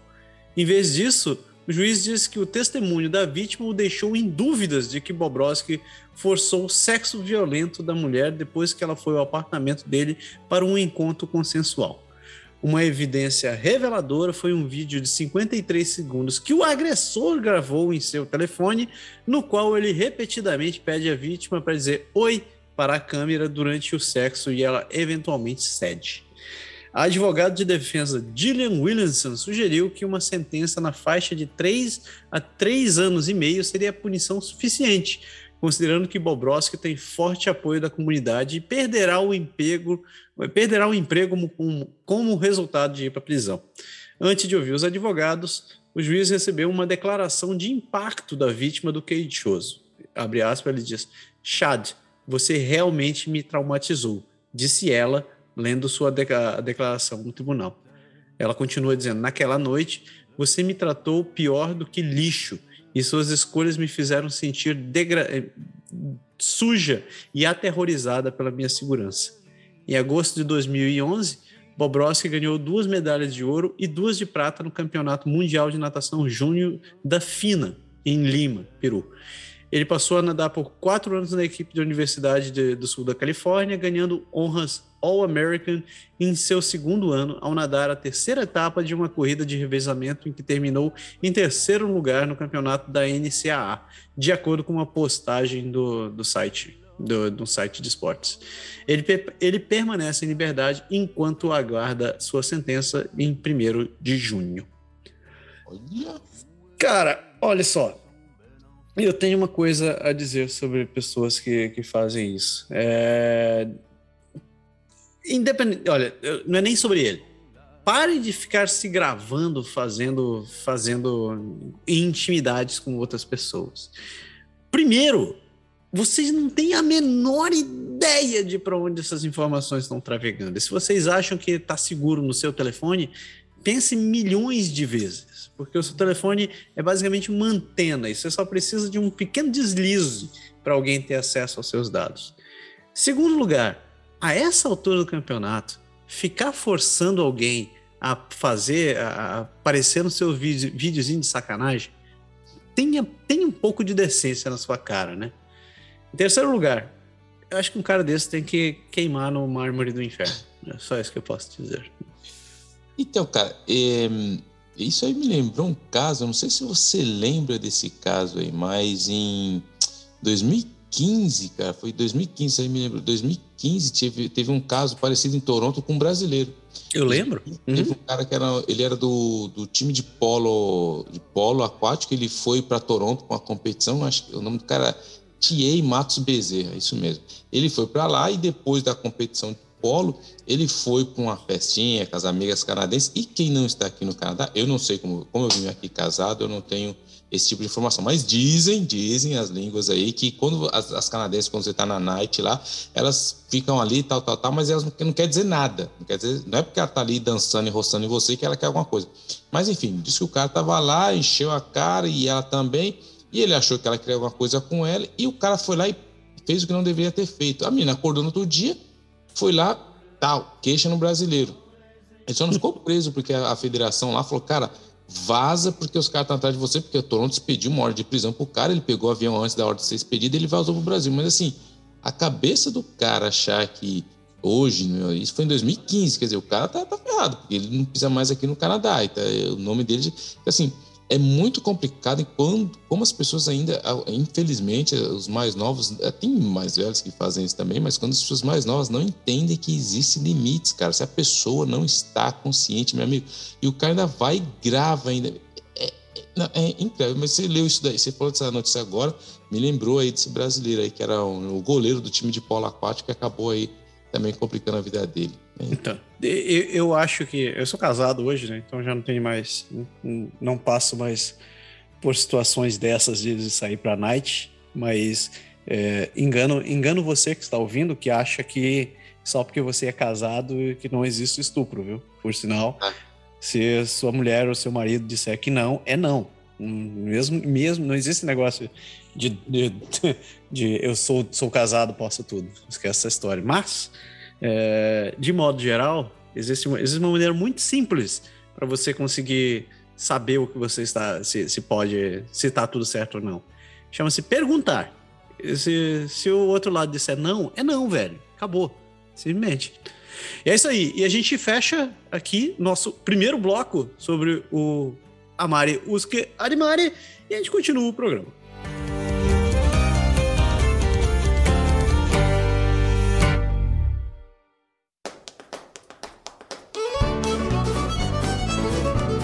Me souviens, meu querido Pierre.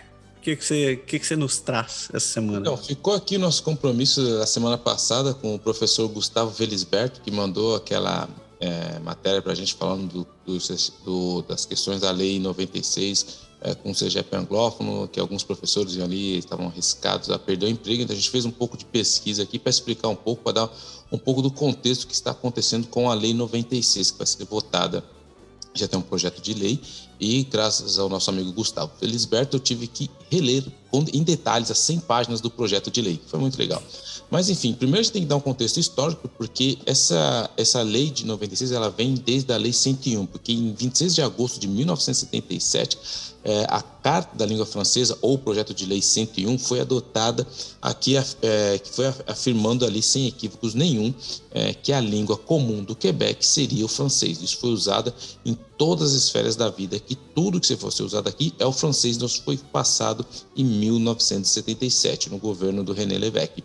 E uma das suas medidas mais importantes naquela época foi permitir o acesso à educação inglesa apenas para crianças cujos pais tivessem recebido a sua educação em inglês, mas na medida em que eles estavam domiciliados no Quebec, quando o projeto de lei 101 foi aprovado no dia 26 de agosto de 97. De fato, o coração do projeto de lei é, 101, o francês é o francês como língua oficial e o fato de que filhos de imigrantes devem frequentar a escola francesa, e isso foi validado até pela Suprema Corte. Então, de grosso modo, é isso que aconteceu. Os filhos de imigrantes, para reforçar o francês, se o seu pai ou sua mãe não, não tiveram formação em escolas é, é, inglesas, você então tem que estudar em francês. Então, o seu filho chega aqui de imigrante, você não pode estudar é, em inglês, tem que estudar em francês. E interessante é, é que alguns dados aqui que teve desde o, no censo entre 2011 e 2016, que a gente precisa ter dentro do contexto, que é, é foi feito um, um, consenso que fazia algumas perguntas. E a gente para ter uma ideia de como que está, principalmente aqui no Quebec.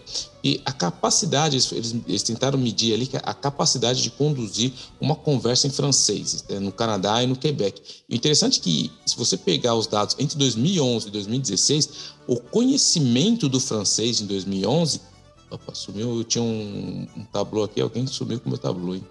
Peraí. Opa. oh, peraí. Subiu. Aqui, achei. Voltamos. O conhecimento do francês ele era 94,4 em 2011 e hoje era 94,5 em 2016. Então, assim, teve um aumento realmente do conhecimento do francês. Não é que o francês sumiu. Aí quem fala só francês, somente o francês, aí passa de 51,8% a 50%. Então, tudo isso tem que ser levado em consideração, porque são dados do censo que, sim, tem alguma, algumas coisas devem ser feitas, mas não é que o francês está desaparecendo segundo o próprio censo é, coloca ali. E aí a gente fala também do francês que é falado nas casas. Como que as pessoas falam? Quem fala o francês dentro das casas dela? Porque a gente sabe que aqui tem muito imigrante no Quebec. Então, de novo, entre 2011, quem falava unicamente francês passou de 72,8 para 71,2 em 2016. E o total da, da pesquisa, se você pegar quem fala só francês, quem fala talvez o francês, quem fala inglês e francês, quem fala regularmente o francês e o inglês, se você pegar o total do último censo, diz que o geral era 87% e agora 87,1% em 2016, ou seja, 87% no geral no Quebec, estou falando em 2011, e em 2016 passou para 87%. Então, isso são dados do Censo Canadá entre 2011 e 2016.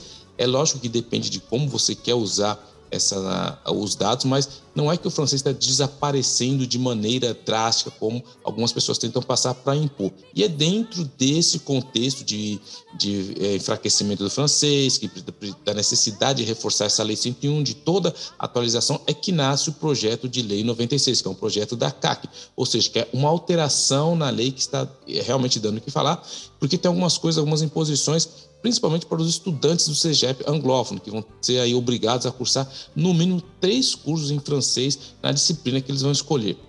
E o ministro que está, que é o ministro da língua que está que é o responsável por isso, é o Simon Jolan Barrett, que ele decidiu que os estudantes anglófonos terão o direito de escolher, na verdade, entre três cursos em francês na disciplina ou se inscrever em três cursos de francês como segunda língua, isso para evitar um grande número de reprovação no CEGEP anglófono, porque o começo a lei eles queriam realmente falar, não, você vai fazer um CEGEP, você tem um número de cursos lá que você tem que fazer. Desse número de cursos, três tem que ser em, em francês. Aí eles falam: não, não, peraí, você pode escolher os seus cursos, mas você tem que pegar pelo menos três cursos como inglês como segunda língua para tentar melhorar o seu francês aí das pessoas que estão no CEGEP anglófono.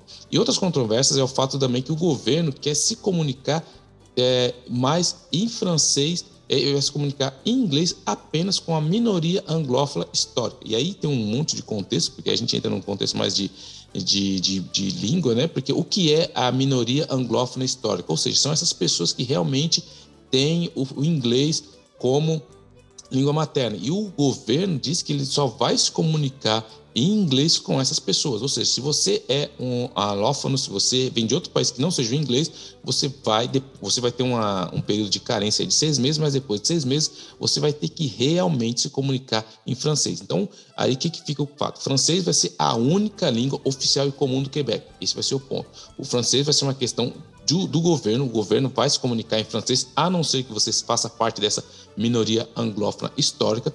O francês vai estar no coração das instituições do Quebec.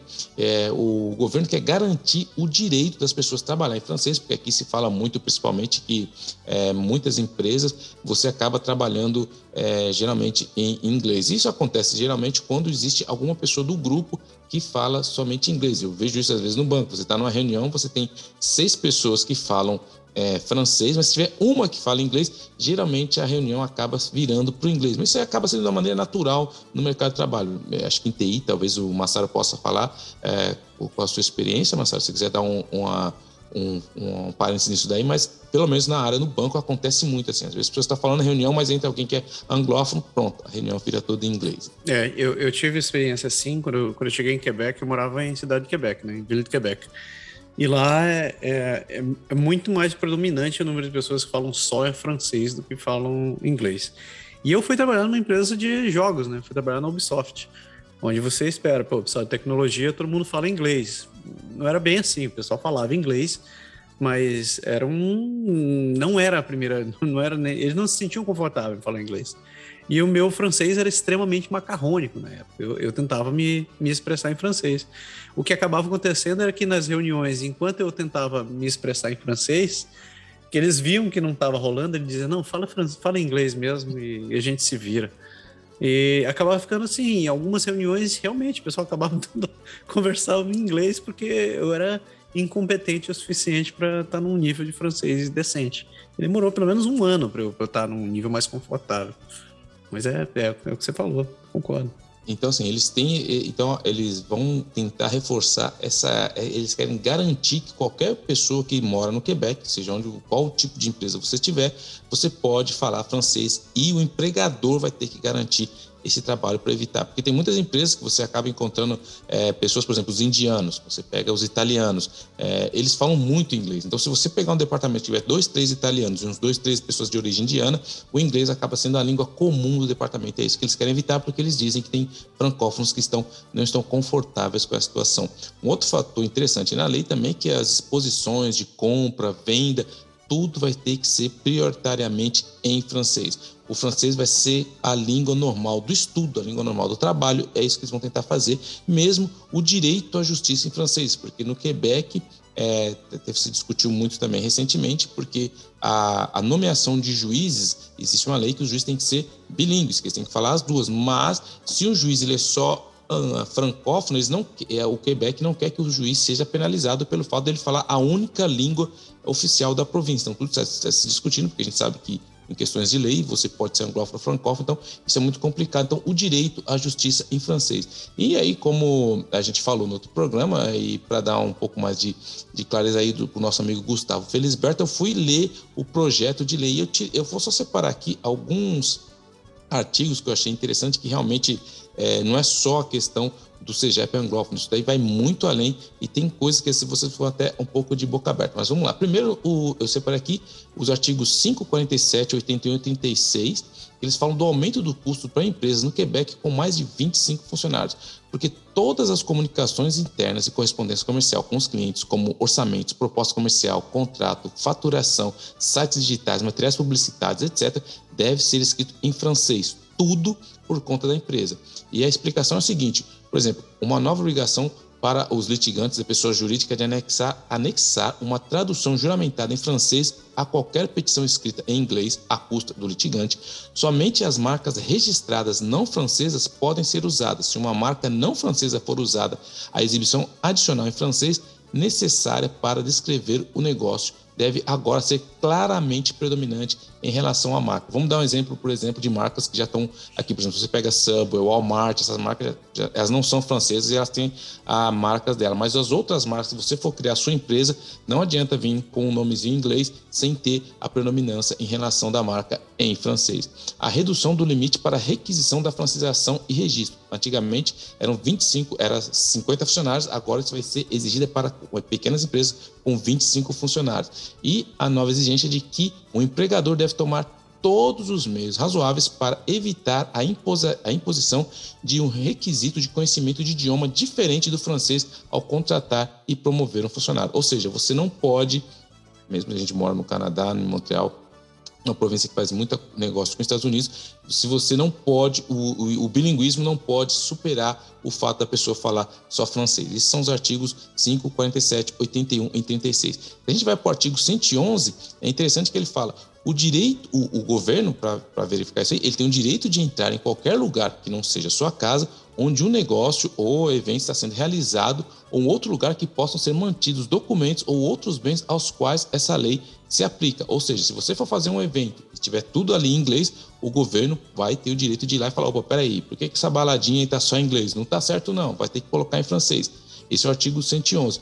No artigo 107 fala de algumas sanções e as boas e velhas denúncias. Algumas coisas que já existem já na, na lei 101. Por exemplo, as inspeções podem, podem até ocorrer como precaução se eles acharem que você está prestes a infringir a lei, mas ainda não fez. Então, eles recomendam que, você, que as pessoas que denunciem possíveis violações com antecedência. Então, a Minority Report, você acha que o seu vizinho vai fazer um churrascão, a festa de 15 anos da filha dele vai rolar tudo em, francês, em inglês, você já pode fazer uma denúncia segundo o artigo 107. A explicação é que qualquer pessoa que deseja fazer uma divulgação pode fazê-lo comunicando ao conselho qualquer informação que ele ou ela acredite que possa mostrar que uma violação dessa lei ocorreu ou está prestes a ocorrer ou que a pessoa foi solicitada e não está cumprindo a lei. Então, só para você ter uma ideia aí, cuidado, porque aí também vai ter.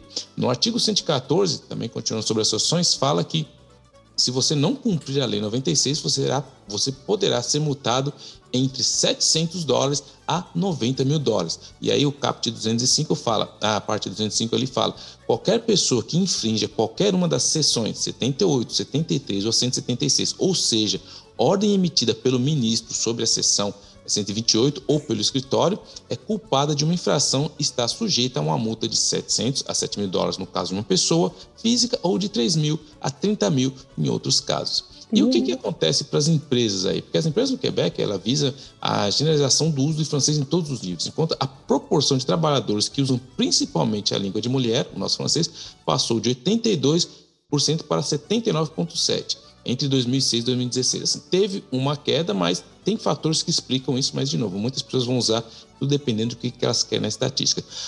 Problemas com recrutamento internacional também vai ter, porque o aumento dos controles burocráticos, eles vão começar a, a, a, divulgação da marca do Quebec no exterior, a, a apreensão vão ser, as apreensões vão ser numerosas. O ministro eh, Simon Jean Barrette diz está convencido que a sua lei não prejudicará os negócios, muito pelo contrário. Mas as empresas que tentam recrutar no exterior vai ficar muito mais complicado, porque você, a partir do momento que você faz qualquer documento, você já põe aí a conta da tradução. Se você estiver indo é, recrutar onde for, se você estiver fazendo qualquer tipo de marketing, você já vai ter que incluir a tradução para o francês, que já existe, mas vai ficar ainda muito mais caro. É a obrigação do empregador de, é como eu falei na, na, anteriormente, é a obrigação do empregador de tomar todos os meios necessários para provar a necessidade do bilinguismo para obter ou manter um cargo. E aí é, que entra um fator interessante com essa lei 96 é que isso acabou é, alimentando novos é, partidos políticos. Tem dois partidos políticos. Um é o Movimento Quebec, que é do Baralama Rounès, é, que, que ele, ele tentou concorrer para prefeito aqui, não ganhou, mas ele agora quer formar um partido que é simplesmente para a minoria anglófona e tem também o Partido Canadense de Quebec, que é um outro advogado que está mais em Ottawa, que ele quer defender o bilinguismo no Quebec. Ele se opõe fortemente ao projeto de lei 96 e ainda mais à reforma da lei 101. Então, isso acaba abrindo portas para partidos mais marginais, porque você acaba tendo um partido que vai querer defender só esse tipo de público. E a lei 101 também, é, ela acaba como um oportunismo político, porque ela é, ela é politicamente mais proveitosa, pra, é, geralmente, para se falar do declínio do francês do que o avanço do francês. E é isso que, infelizmente, muitas pessoas têm feito. É muito mais fácil quando você fala do assunto do, do francês é, no Quebec, eles vão sempre pegar do ângulo do declínio em vez dos avanços que teve. E geralmente é, nos debates nós vemos assim a, a, boa e velha caricatura. Toda vez que você assiste um debate, você vê as pessoas falando disso, eles vão falar: ah, mas porque eu fui no restaurante no centro de Montreal e eu não consegui ser servido em francês, ali só tinha uma pessoa que falava inglês. Isso é uma caricatura e não pode ser substituída com os fatos. Como a gente viu, os fatos do censo dizem, os fatos não negam que tem um declínio, mas se você for se basear na caricatura que tem sido feita, não é tão drástico assim como eles, eles têm falado. E é, eu, para terminar, eu queria pegar aqui só uma, a, uma frase do, do, do, presidente das federações de CEGEPs, que ele fala o seguinte: fizemos o CEGEP o bode expiratório para a questão da fidelidade francesa no Quebec, quando todos sabemos que a verdadeira questão é por que cada vez mais jovens francófonos e alófonos querem seguir seu treinamento em inglês?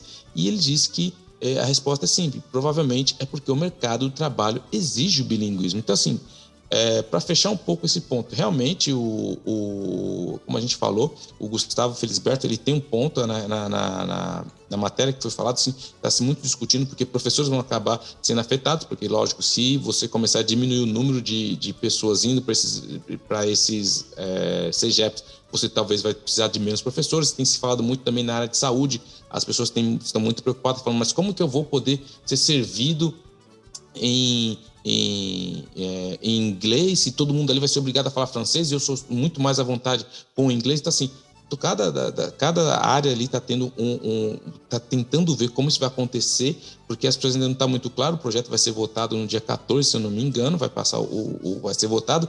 E se você for no Facebook ou no Twitter, você vê que tem várias manifestações que estão programadas aí no Dawson, em vários lugares, no dia 5, no dia 14, para justamente ir para se manifestar contra esse projeto de lei, porque realmente é, pelo que a gente viu, o, os poderes do, das instituições vão estar muito mais, vão ser amplificados aí para atuar, para tentar reforçar algo que é inevitável, que na verdade é o bilinguismo, porque todo mundo sabe, como o presidente falou ali do CEGEP, o bilinguismo você não pode parar, você quer queira, quer não, o inglês é uma língua muito utilizada. Os jovens, é, é, e para dar um contexto, é muito interessante quem mora no Quebec de ver que como que as gerações mais antigas, isso incomoda, como o Massaro falou, se você fala com pessoas mais antigas, eles têm um incômodo enorme quando eles falam do, do francês, mas as novas gerações não é a luta deles, não é, não foi a batalha deles, eles não estavam em 77, não é nem nascido, então para eles, se você fala inglês, não fala inglês, se você fala em francês, já fala em francês, eles querem aprender outras línguas, então é muito a, a dificuldade hoje de reconciliar essas duas gerações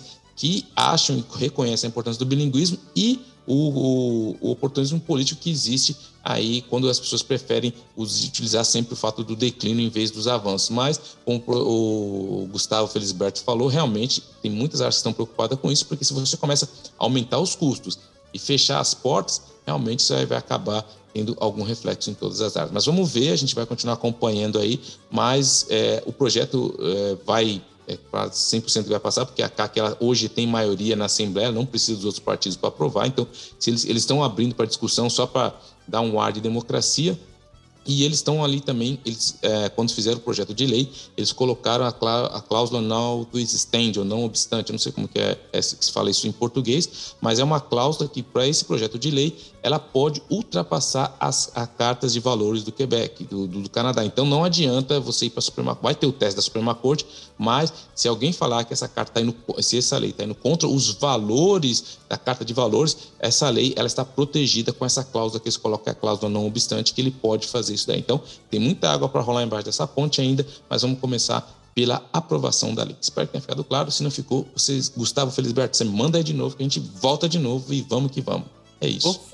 Quero saber as consequências disso, porque da última vez que, que inventaram que o Quebec teve um plebiscito foi uma, foi uma vazada de gente da, da província, né? um monte de empresas vazando. Será que a gente vai ver coisa parecida?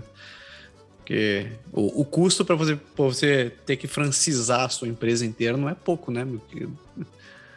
Mas veremos. E, e, e é uma questão também de, de mercado, e assim, o debate está muito grande, porque, por exemplo, algumas pessoas, principalmente essas pessoas do Partido Quebecois, os extremistas, vamos dizer, os extremistas do, do, do, Quebec, eles acham que não é, se, por exemplo, no meu caso, eu, eu sou imigrante, venho do Brasil, eu falo francês, falo inglês, falo português, mas se na minha casa eu falo mais português do que francês, na estatística, eu não estou, eu estou colaborando com o declínio do francês, quando na verdade eu sou capaz de falar em, em francês. Então, é isso que você. É, são esses detalhes que você não pode, não tem como colocar. Se você pegar, por exemplo, jovens anglófonos, mas que muitos deles falam francês, na estatística vai falando, não, mas ele é anglófono. Tudo bem, ele é anglófono, mas ele é capaz de manter uma conversação tranquila em é. francês, o que não quer dizer nada. Só que, de novo, estatística a gente pode jogar, tudo depende de como você quer expor. Mas é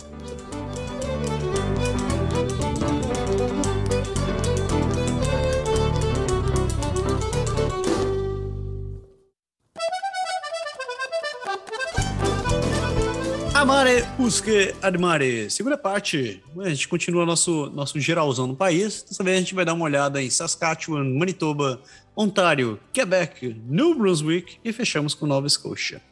Então, começando nosso, a continuação do nosso giro, a gente chega em Saskatchewan, onde a província anunciou que mais de 55 mil foi arrecadado em multas contra o Covid-19. Ah, não, peraí. 55 milhões foram acumulados. É muita grana. Ok. Uh, as multas não, não pagas uh, estão relacionadas à violação das ordens provinciais de saúde pública do Covid-19, que resultaram em condenações e atualmente totalizam mais de 400 mil dólares, de acordo com as novas informações do Ministério da Justiça. Das 797 acusações que foram feitas em Saskatchewan sobre a lei de, sobre a lei de segurança pública, entre 30 é, é, em 30, desde 30 de abril, uh, não, até dia 30 de abril, dessas 201 resultaram em condenações e 396 ainda, ainda aguardam uma data de resolução do tribunal. Das 200 acusações restantes foram retiradas e, além de houve nulidade ou jurisdição perdida. Embora as ordens de saúde pública tenham, tenham terminado à meia-noite do dia 27 de fevereiro deste ano, uma defasagem entre o número em que, em que são emitidas pelas agências policiais e a entrada do sistema fez com que houvesse um aumento de 85 multas no total entre o final de março e o final de abril. Então, tipo, o pessoal foi multado, mas não entrou no sistema. Né? Até 31 de março, 712 acusações foram feitas sobre a lei de saúde pública relacionadas às ordens da, da província. Das condenações registradas até o final de abril, 24 multas foram recolhidas integralmente e nove foram parcialmente recolhidas. As multas totais arrecadadas é, até agora são totalizam 55.046 dólares, em comparação com 48.203 arrecadados até o final de março. Um total de seis multas foram pagas voluntariamente perante o tribunal. Como é que alguém resolve pagar voluntariamente? É, outros 413.523 dólares em multas e taxas permaneciam pendentes até 30 de abril, enquanto no final de março restavam 398.286 a serem recolhidos. Antes de 11 de julho de 2021, os, os tamanhos, as reuniões eram, a reunião de pessoas eram restritas e o uso de máscaras faciais era obrigatório em espaços públicos internos, sobre a tal da Lei de Segurança de Saúde Pública. É, essas restrições acabaram sendo removidas. Uh, recentemente. As novas ordens de saúde pública foram implementadas em setembro de 2021, exigindo o uso de máscara em espaços, em espaços públicos fechados e, para, e a comprovação de vacinação ou teste de Covid negativo para entrar em determinados locais. É, é isso aí. tá, ainda tá dando dinheiro, ainda tem muito dinheiro para entrar. Não eram milhões, já 55 mil. Foi mal. não sei ler, não. Os caras não querem obedecer a lei aí, toma. Ainda em Saskatchewan, a província deve aumentar o salário mínimo de, para 15 dólares em 2024. O governo de Saskatchewan deve aumentar o salário mínimo para 13 dólares por hora em outubro e diz que vai aumentar para 15 dólares em 2024. Pera, só me esclarece uma coisa: tem, um, tem alguma coisa que vai acontecer esse ano, né? Um troço assim que você, você ah, vota, né? Eleição, é. Ah, tá. É só isso que eu queria saber. Detalhe. Detalhe. É, na segunda-feira, dia 2, o primeiro-ministro de Saskatchewan, Scott Moe, anunciou durante o período de perguntas que o governo provincial estava considerando aumentar o salário mínimo com base no mercado e disse que o aumento seria substancial. Saskatchewan hoje tem o salário mínimo mais baixo do Canadá, são 11 dólares e 81 por hora. Na terça-feira, vulgo ontem, dia 3, o governo anunciou que o salário mínimo aumentará nos próximos três anos. Em outubro, ele vai passar para 13 dólares. E em outubro de 2023, vai passar para 14 dólares. E em outubro de 2024, para 15 dólares. A província é, diz que tem uma fórmula baseada na taxa de inflação que dita quanto o salário aumenta anualmente. Putz, sério? Que, jogo, que, que gênio! O Premier disse que na segunda-feira que após a alta, Saskatchewan voltaria a seguir a fórmula. Peraí. Ele tinha fórmula, não estava seguindo a fórmula, agora a fórmula. Brincando de estatística, falei, né? Os números você brinca para todo lado. Que gênio. Então, antes do último momento, em outubro, o salário mínimo era de 11 dólares e 45. O salário mínimo em Alberta é de 15 dólares desde 2018. Lembrando que Alberta é vizinha. ali, né? É, quando o aumento entrar em vigor, Saskatchewan terá o segundo salário mínimo mais baixo do país. Manitoba, Manitoba chega a 12 dólares e 35 em outubro desse ano.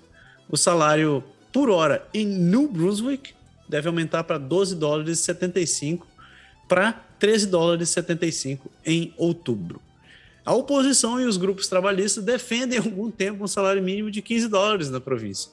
Na segunda-feira, o, o, membro da NDP, Nicole Sarauer, disse que o momento do anúncio era incomum, com partes interessadas como a Federação de Trabalho de Saskatchewan não recebendo nenhum aviso de que estava chegando.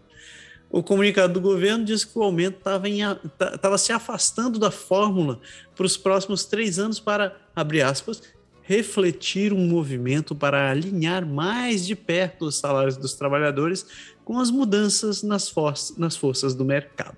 Fecha aspas.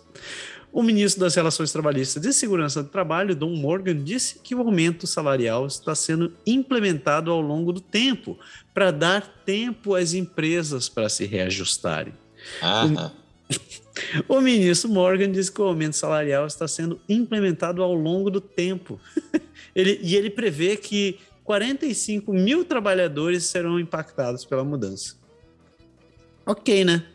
Meu nome é Batman. Valeu, o, o, o, o né, como é que é? é Night, é, Justiceiro Mascarado. Saindo de Saskatchewan, que, que coisa, né? Chegamos na vizinha Manitoba, onde a cidade continua se preparando, é, a cidade de Winnipeg continua se preparando contra enchentes no Red River. É, Winnipeg identificou mais casas em risco de inundação por causa do Red River, já que uh, a, a, cabeça do rio está tá, tá aumentando e deve aumentar ainda mais nos próximos dias. A cidade identificou 27 propriedades em risco de inundação e os níveis da água devem variar entre 19 e 24 pés na James Avenue entre 5 e 14 de maio. Nesse exato momento, eu vou pesquisar quanto é um pé em centímetros, porque eu não lembro. É... Nossa, é longo, 20, 20 pés são 6 metros. Meu Deus do céu. É, é muita água. Uh, das 27 propriedades identificadas, 17 estão sendo orientadas a construir um dique até sexta-feira, e dessas propriedades, 13 haviam sido identificadas como em risco já em março. 10 propriedades estão sendo uh, aconselhadas a se prepararem para fazer isso o mais breve possível. A partir de terça-feira, três propriedades uh, ao longo do rio Assiniboine, uh, identificadas em março, não são mais consideradas em risco afirmou a prefeitura. O dique de argila em Turnbull Drive está sendo levantado, enquanto o número de saco de areia necessário na cidade é de aproximadamente 29 mil. A cidade está se preparando, está, está entregando avisos em mãos aos proprietários afetados e examinará cada uma das 27 propriedades identificadas para definir onde construir os diques. É, ele diz que devem fornecer mais instruções aos proprietários e que em algum momento é, vão precisar construir um dique. Uh, os moradores estão sendo solicitados ligar para o 311 se acreditarem que a propriedade também está sob risco de inundação. A cidade não está convocando voluntários como reforço de saco de areia ainda. Na, tar na tarde dessa terça-feira, no dia é, 3 de maio, os níveis da água do medidor da James Avenue estão em 18,6 pés um pouco abaixo da manhã. O nível normal do verão da James Avenue é de 6 pés, então três vezes menos do que o nível da atual. Ela chamar o exército para encher, encher saco de areia, que é isso que o exército faz. Desde que começa a primavera, você vê o exército lá, chama os caras, os voluntários para encher saco de areia. Se, se fosse no Brasil, era para pintar para pintar árvore e é. meio fio, né? Aqui é para encher saco de areia. Sacanagem. Uh, ainda em, em, ainda em Manitoba e ainda falando sobre água, a Winnipeg tem, teve o segundo abril mais úmido da história, mais molhado da história. Uh, abril 2022 em Winnipeg foi o segundo mês mais molhado registrado há, há mais de um século. Durante o mês de abril, Winnipeg teve 118 milímetros de chuva, most, é, mostram dados do Environment Canada. Esse é o segundo mais úmido em 131 anos que os dados são coletados.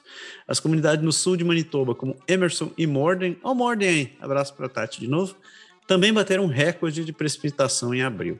Com o resultado das chuvas recentes, 18 municípios da província declararam estado local de emergência devido à perda de acesso rodoviário, além de propriedades inundadas e danos à infraestrutura.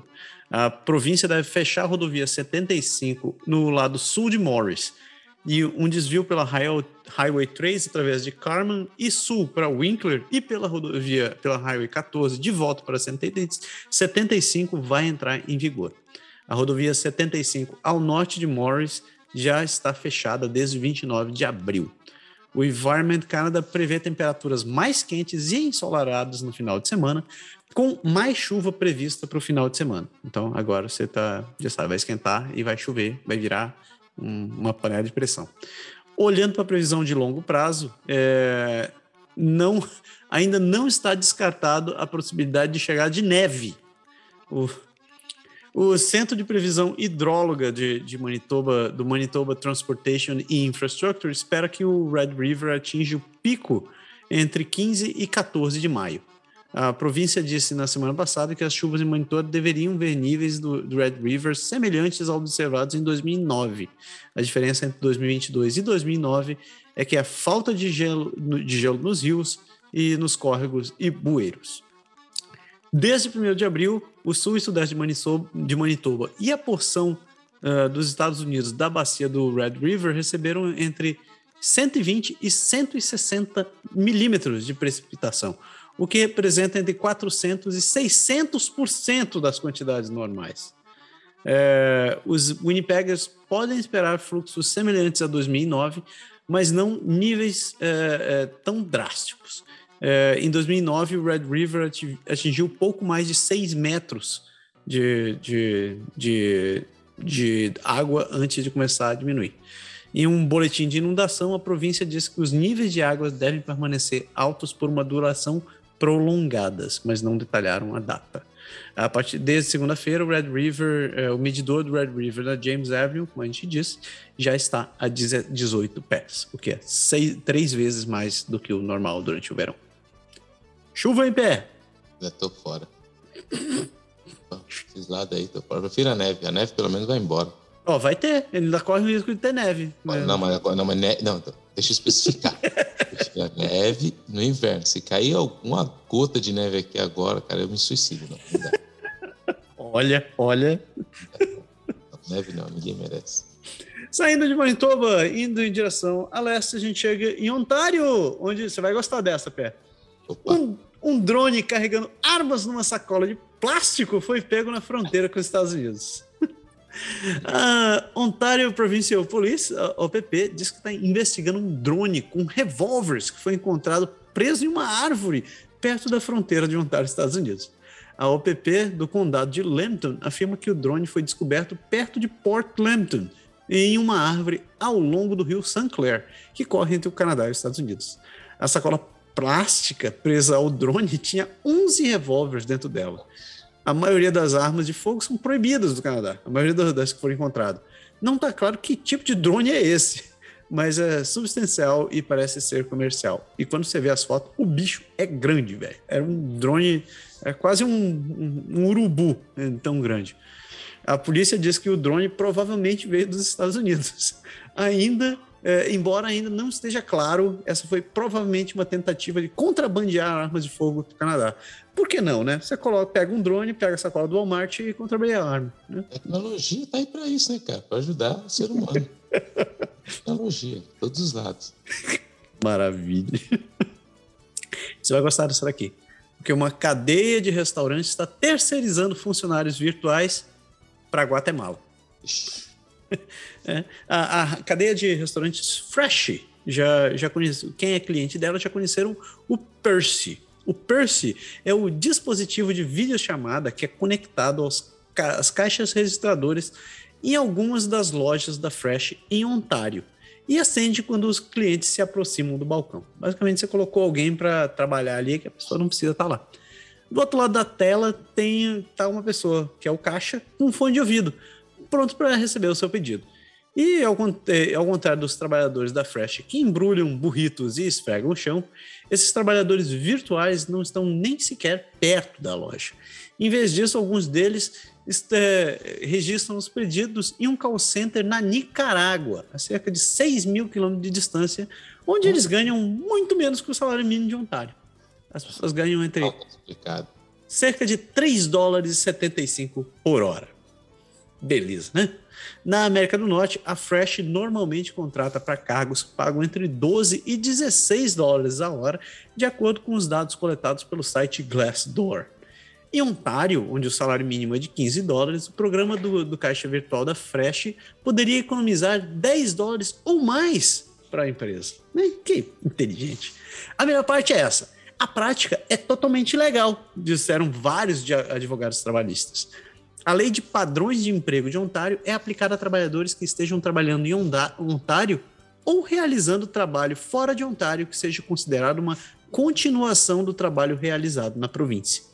A Fresh provavelmente está confiando no argumento de que o trabalho de seus caixas não é uma continuação do trabalho realizado em Ontário, mas sim outra tarefa que os trabalhadores de call center podem concluir em qualquer lugar. Que conveniente. Ainda assim, o programa colocou, é, provocou indignação de organizadores trabalhistas que veem a prática como uma forma de contornar as leis do salário mínimo de Ontário, também conhecido como um jeitinho do filho da. Isso aí. Um aumento da terceirização e automação pode vir a ser um dos legados econômicos da pandemia, né? dizem muitas pessoas. De fábricas de, de, de fast food a empresas, as empresas recorrem à tecnologia para manter as operações eh, funcionando em dados as medidas de distanciamento físico e os mercados de trabalho cada vez mais apertados. Algumas dessas mudanças provocaram inovações curiosas. A Sobeys, por exemplo, introduziu os carrinhos inteligentes. São carrinhos de compra que escaneiam os itens dos compradores, rastreiam o total das contas e aceitam pagamentos e os deixam pular a fila no final. No final do ano passado, a Dark Horse Expresso abriu uma cadeia de robôs cafés em Toronto. É, são, que são máquinas e que não têm contato com a pessoa, que ocupam um espaço de varejo voltado para a rua e cospem café com leite no meio da rua. Você falou, né? Algumas semanas atrás teve o, o cara que comprou o robozinho para fazer É, Agora você imagina, você coloca os robozinhos na loja para servir e abusa da galera lá na Nicarágua. Não, tem como dar lucro uma coisa dessa. Ah, coisa... não, self-made millionaire, claro, né? Abusando. Pois é.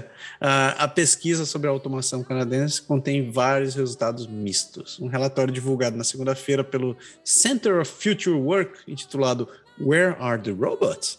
argumentou que as empresas canadenses têm sido lentas em investir em automação nas últimas duas décadas, reduzindo o impacto de robôs e tecnologia automatizada, ou automatizada na força de trabalho.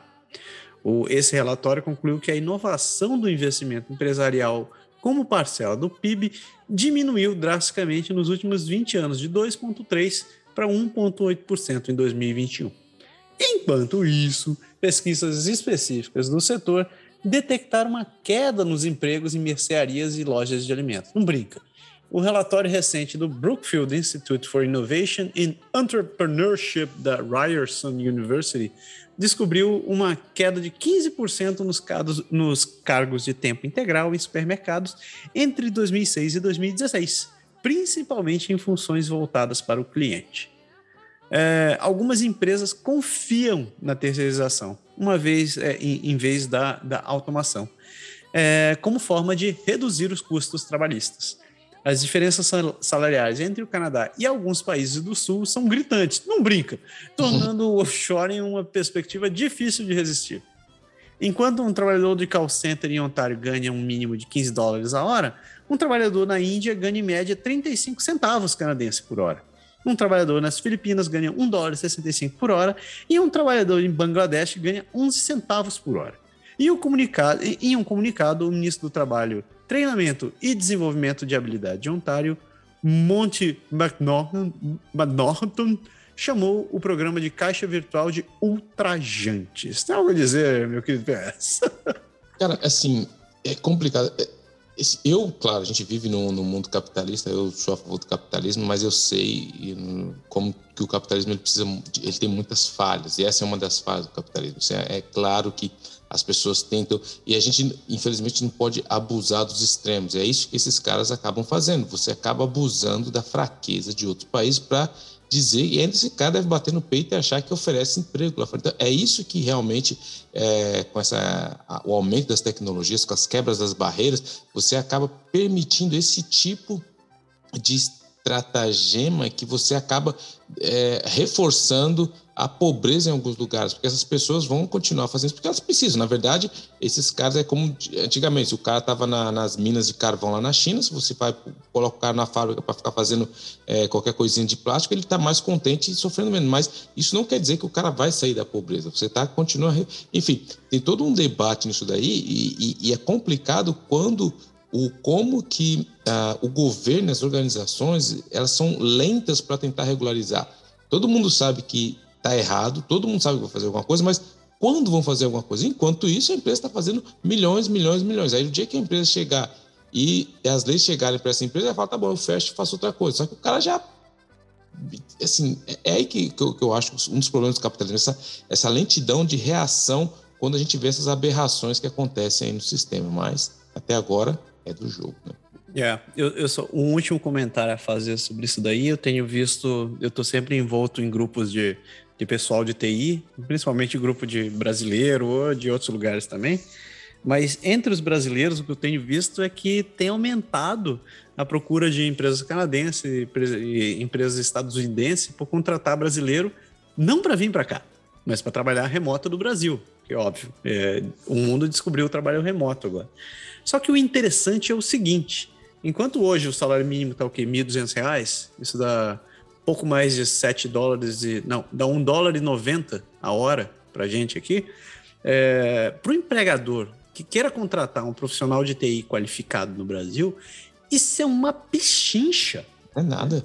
Então, eu tenho visto histórias de gente que tem, tem recebido ofertas para poder trabalhar no Brasil, ganhando salários de 70 mil dólares canadenses por ano. Aí eu falei assim, pô, cara, 70 mil dólares canadenses no Brasil? Isso é grana pra cacete. Então, dando uma olhada rápida aqui, dá 308 mil dólares, mil reais por ano. 308 mil reais, eu não consigo nem fazer essa conta, é, dividido por 12, 25 mil dólares por mês. É, 25 mil reais por mês. Você tem um salário de 25 mil, não é nada mal. Uhum. Só que tem um outro lado nessa história. É, esses 80 mil, esses 80 mil que estão sendo oferecidos, geralmente seriam, seriam salários que aqui estaria sendo pagado pelo menos o dobro. Ah, aí é a pegada. Ah, então, a pegadinha da história é o seguinte: a empresa consegue, obviamente, uma mão de obra barata, né, qualificada, porque o profissional brasileiro é muito bom, e isso acaba jogando o salário local para baixo. Né? Então, é, é, é, a gente fez a mesma coisa com a Índia, a gente fez a mesma coisa com a China, a gente fez a mesma coisa com o Paquistão.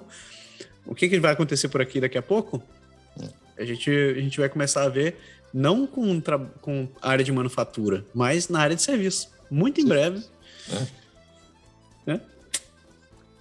Ainda em Ontário, falando agora, agora falando da área que a área que vai, agora o bicho vai melhorar, né? Porque o, o governo do, de Ontário promete passagem a um dólar. É, é isso aí que você ouviu. Se a promessa de cerveja de um dólar ajudou o líder do Partido Conservador de Ontário e atual primeiro-ministro Doug Fofinho Ford a ser eleito em 2018, uma, uma promessa semelhante de lançar passeios de transporte público a um dólar funcionaria para Steven DeLuca, do Partido Liberal. É isso aí.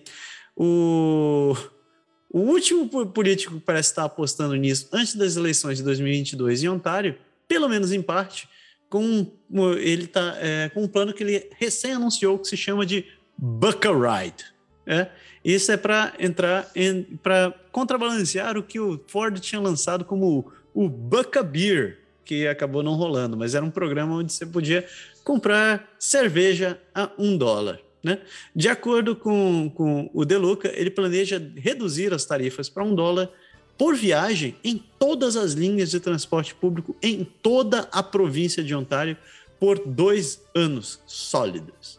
É. O Steven Deluca anunciou que um governo liberal de Ontário reduziria as tarifas de transporte em cada linha de transporte público de Ontário, reduzindo o engarrafamento e as emissões de gases de efeito estufa e tornando a vida mais acessível para as famílias de Ontário, o que foi anunciado no, no, no, pela comitiva dele.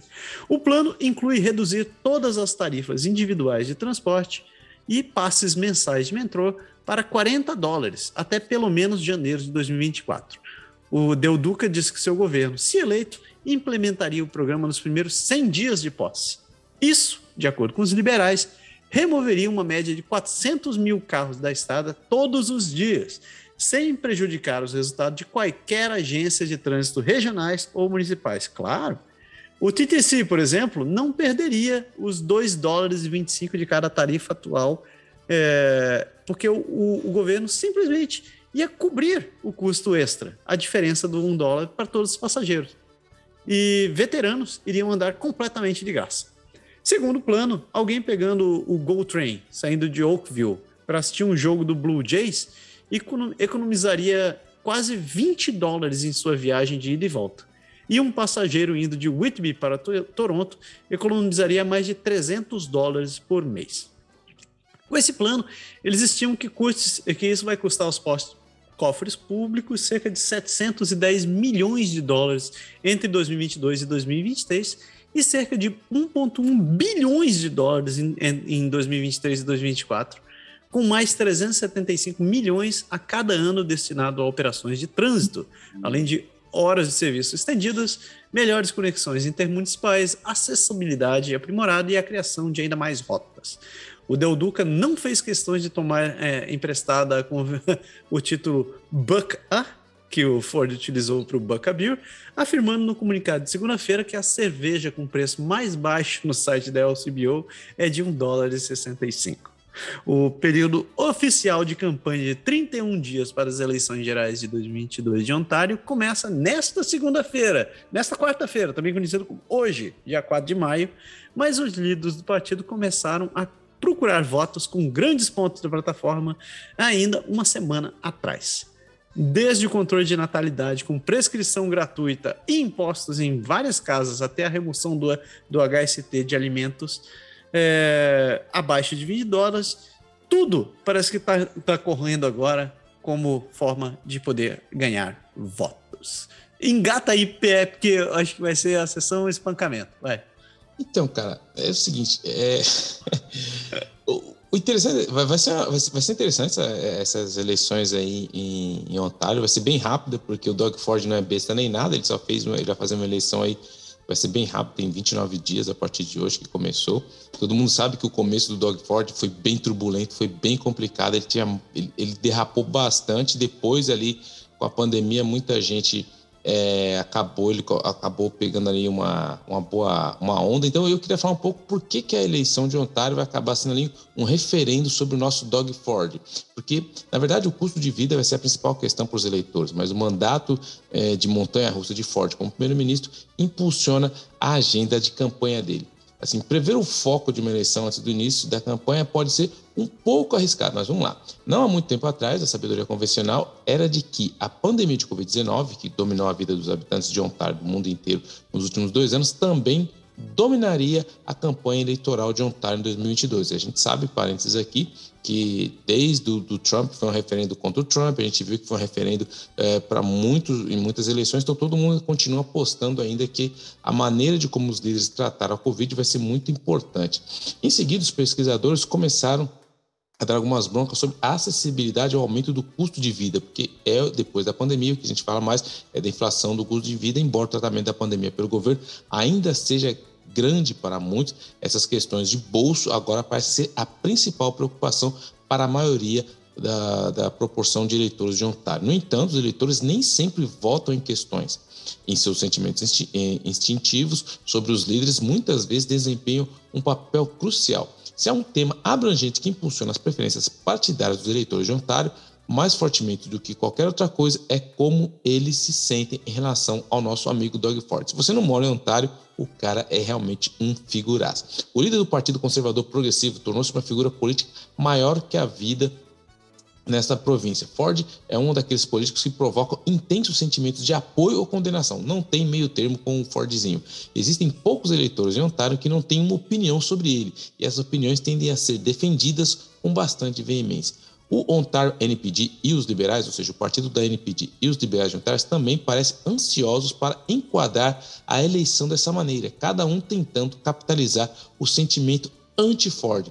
Pelas conversas de estrategistas do Partido Conservador, a reação deles a isso pode ser resumida como bring it on, ou seja, vamos lá, vamos nessa. A, a, equipe de campanha do Partido Conservador sente que a personalidade de Ford combina com as suas mensagens de campanha, um discurso de otimismo voltado para o futuro sobre como fazer as coisas, como fazer as coisas de uma maneira melhor. Seria fácil se os outros partidos tentassem fazer essa eleição sobre simplesmente sobre a personalidade de Doug Ford. Embora os eleitores anti-Ford possam não querer ouvir isso, há uma parcela significativa de pessoas nessa província que gostam ainda e gostam muito dele. Um estrategista do Partido Conservador diz que Ford é bem votado entre os sindicalistas e eleitores da classe trabalhadora. Isso é interessante de ver esse ponto porque a gente está falando do Partido Conservador e não do Partido Liberal que esteve no poder durante 15 anos antes da chegada do nosso amigo Ford. Há também muitas pesquisas públicas mostrando Ford como a escolha preferida dos ontarianos para primeiro-ministro, pontuando mais em qualidades de liderança do que Andrea Howard, do NPD, ou Steve DeLuca, dos liberais. Então, ou seja, Steve DeLuca, que estava no Partido Liberal, que dominou a província durante 15 anos, está abaixo do, do Ford, e Andrea Howard, que é da NPD, que foi que é uma candidata antiga, de muita experiência, também não consegue pegar o Doug Ford, que está na sua primeira, eh, na sua primeira, seu primeiro mandato. Scott Wright, que é um conselheiro liberal federal de longa data, diz que esses resultados específicos das pesquisas lhe dizem que os partidos da oposição devem intensificar seus ataques contra Ford. Se você não furar o balão de Doug Ford, então você vai ganhar e você não vai ganhar essa campanha, disse Reid num, num podcast que ele tem nas terças-feiras. As partes precisam de um argumento nítido, claro e afiado que diga que Doug Ford não merece ser reeleito, que está meio difícil aí, segundo as primeiras pesquisas, mas acabou de sair. Ele acredita também que pode encontrar uma munição contra Ford a partir do seu manejo da pandemia, com uma decisão de fechar playgrounds durante a terceira onda, ou seja, ele fechou o parquinho das crianças durante a terceira onda, mas vamos ver se isso vai colar o que a gente chama, às vezes tem político que realmente são políticos teflon, não tem nada, por mais que você ataque, ataque, ataque, nada cola. Usar alguns exemplos para dizer que o Ford, quando ele, ele foi pressionado como, com muita força é, é, eles usam muito aqui, é, eles querem dizer que o, o, Ford tem que ser muito pressionado da mesma maneira quando você está jogando um hockey, porque dizem que quando ele vai ser pressionado com a, com a POC ali, talvez ele vai errar o passe, porque eles falam também, que estão comentando muito, que um dos maiores oponentes do Dog Ford só pode ser o Dog Ford se ele cometer algum erro. Caso isso não aconteça, geralmente ele vai ser reeleito. Esse cara não teve a inteligência, ele não teve o instinto de fazer escolhas certas para defender o interesse público. Você não podia contar com ele, então você não pode contar com ele agora para liderar o custo de vida. Isso é que algumas estratégias estão tentando fazer colar na, na, no nome do Ford. Alex Callahan, diretor de relações públicas numa companhia, de uma empresa de relações públicas governamentais, acredita que a escolha fundamental nesta eleição será em torno do líder do Partido Conservador. Acho que a questão é as pessoas querem mudança ou querem o que estão recebendo de Doug Ford, disse Callahan, ex-funcionário do NPD, é, que era dando uma entrevista aí para a CBC News. Para ganhar esse referendo em particular, Ford não precisa obter 50% dos votos mais um. Na verdade, tudo que ele realmente precisa fazer é manter os eleitores que o acompanharam em 2018. Em particular, seu principal alvo são os cerca de 600 mil pessoas que não eram tradicionalmente eleitores do Partido Conservador antes da última eleição, mas que aderiram em 2018, aumentando a participação de votos do Partido Conservador para 40% acima dos cerca de 30% em cada uma das quatro eleições sucessivas. Então, a figura dele aumentou em 10% aí a, os, os votos. Eles são, eles são as pessoas que Ford realmente precisa convencer é, que ele fez um trabalho bom o suficiente como primeiro-ministro para lhe dar outra chance. Se o NPD e os liberais quiserem fazer da eleição um referendo sobre Ford, eles precisarão apresentar um argumento convincente para persuadir os moradores de Ontário a votarem não. E, e aí tem um fator interessante que a gente tem visto muito que tem acontecido na, no, no, mercado, na, nas questões políticas. É,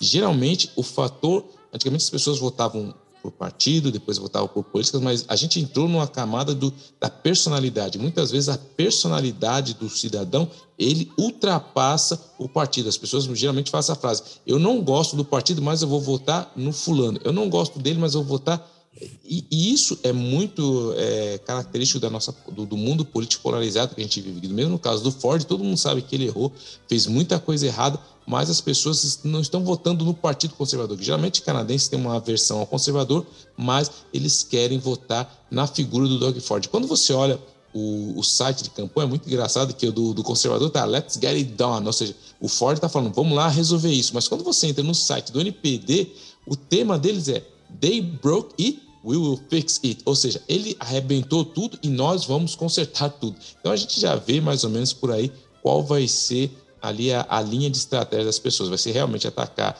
a personalidade do Ford e a política da pandemia. Mas o problema é se você levar isso é, é, para esse lado e as pessoas que do mundo polarizado que a gente vive continuarem apoiando o Ford, vai ser meio complicado. Uma para a Andréa conseguir subir nas pesquisas, que ela está em terceira, e para o Steve Deluca também de subir, porque ele está muito abaixo ainda. Então, ou seja, a inflação vai se falar muito da inflação, mas eles vão tentar levar isso para a personalidade do Dog Ford. E aí vamos ver o que vai dar, a gente vai acompanhar isso daí. E eu não vejo a hora de ver o debate, e o debate é uma das coisas que eu mais gosto de assistir em campanha política. Falei. Não sei de onde você está vendo esse negócio que existe personificação de, de, de política aqui. Isso, nunca vi um negócio desse, velho.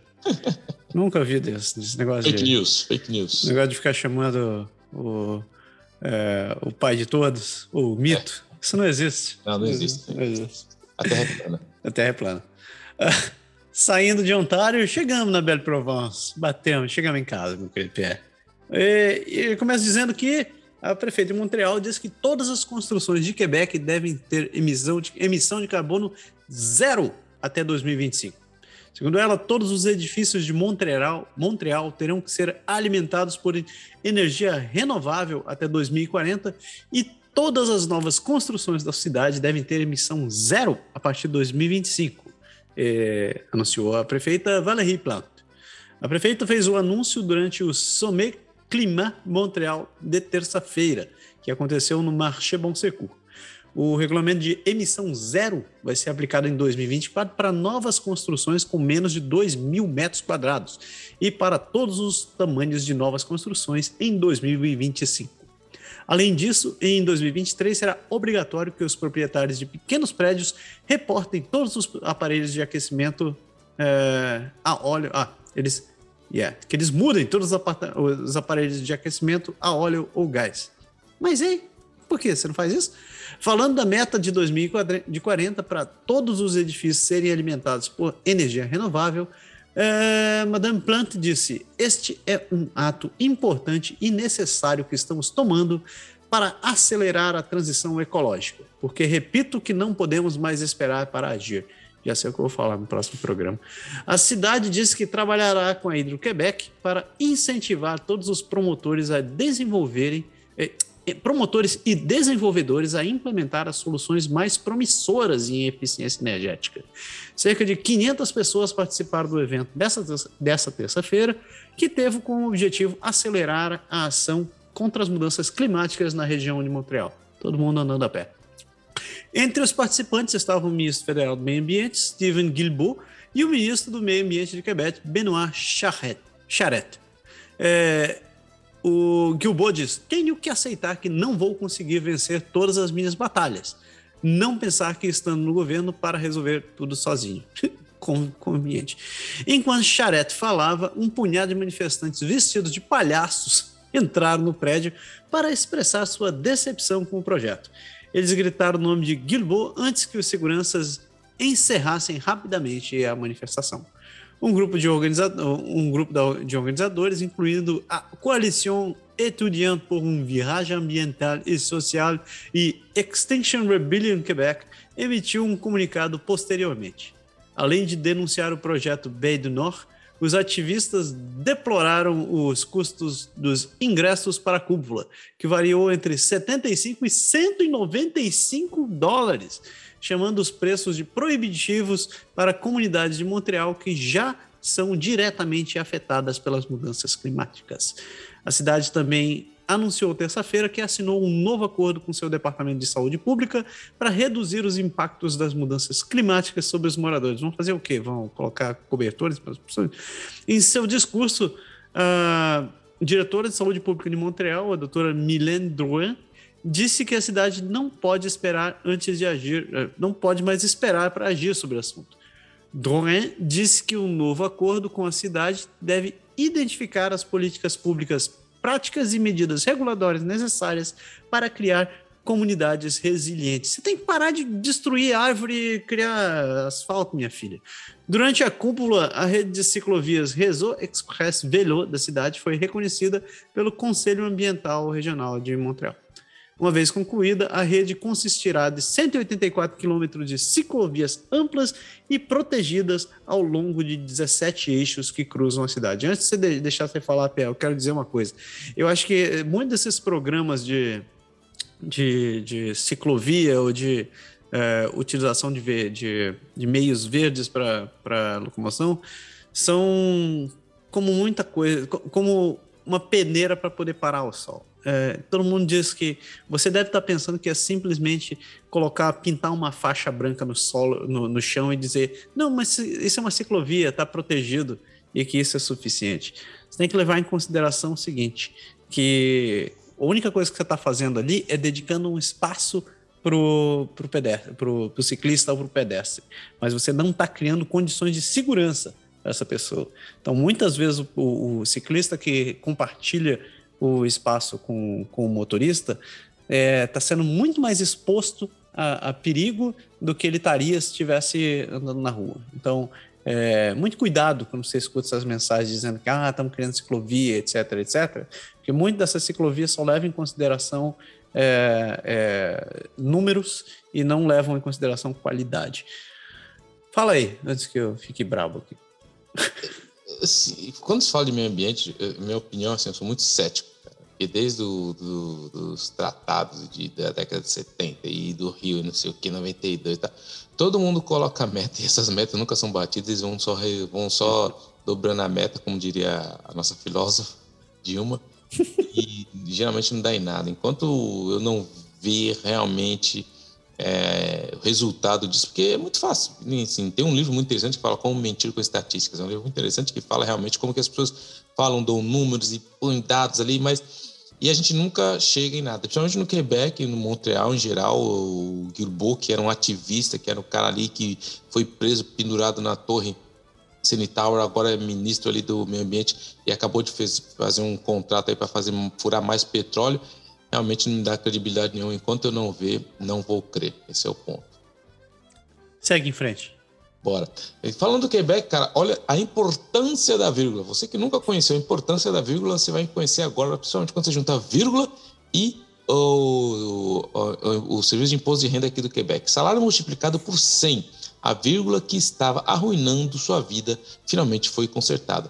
A declaração de imposto de uma senhora, ela passou de 492,75 para 49,275. A Revenue Quebec finalmente corrigiu uma vírgula na declaração que multiplicou por 100 o salário de uma mãe solteira que viu sua vida arruinada devido à burocracia e o discurso de surdo da Revenue Quebec. Ó, vai vendo.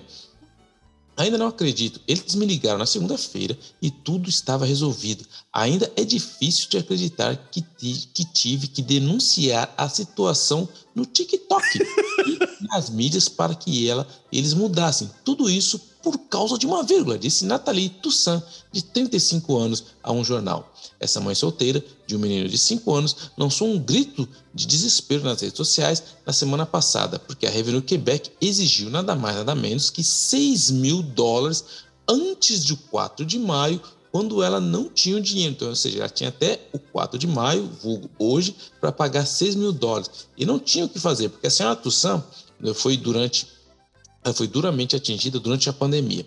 Então ela tentou voltar para o mercado de trabalho em 2021. Ela é moradora de Montreal, ela foi contratada em uma loja de conveniências de Montreal que pertence ao grupo CSH.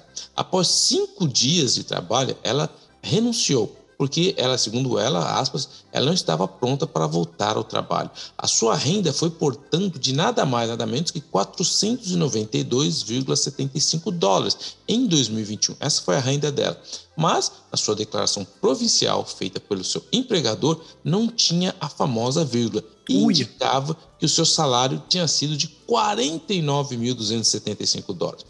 E aí ela abre aspas. Todo mundo estava jogando a bola um para o outro. O empregador me disse que cabia a Revenue Quebec de corrigir o erro, a Revenue Quebec me disse o contrário, e, e ela, ela falou: Estou aliviada por saber que finalmente acabou desde segunda-feira. Não devemos deixar de, de, ir à luta até o fim, disse a Madame Toussaint, que finalmente encontrou seu sono após uma semana de insônia e estresse. E aí espero que fique uma lição para a receita, ou a receita aqui do Quebec, porque a mãe solteira espera que, acima de tudo, que sua história leve a Revenue Quebec a mudar seus métodos para resolver os problemas tão mundanos quanto o dela. Espero que o governo ajude mais pessoas que lutam com um problema como o meu. Sorte que tive a ajuda, olha aí, da mídia e das pessoas no TikTok. Tá vendo? Nunca menospreze o TikTok. Sem eles, meu problema não seria resolvido hoje.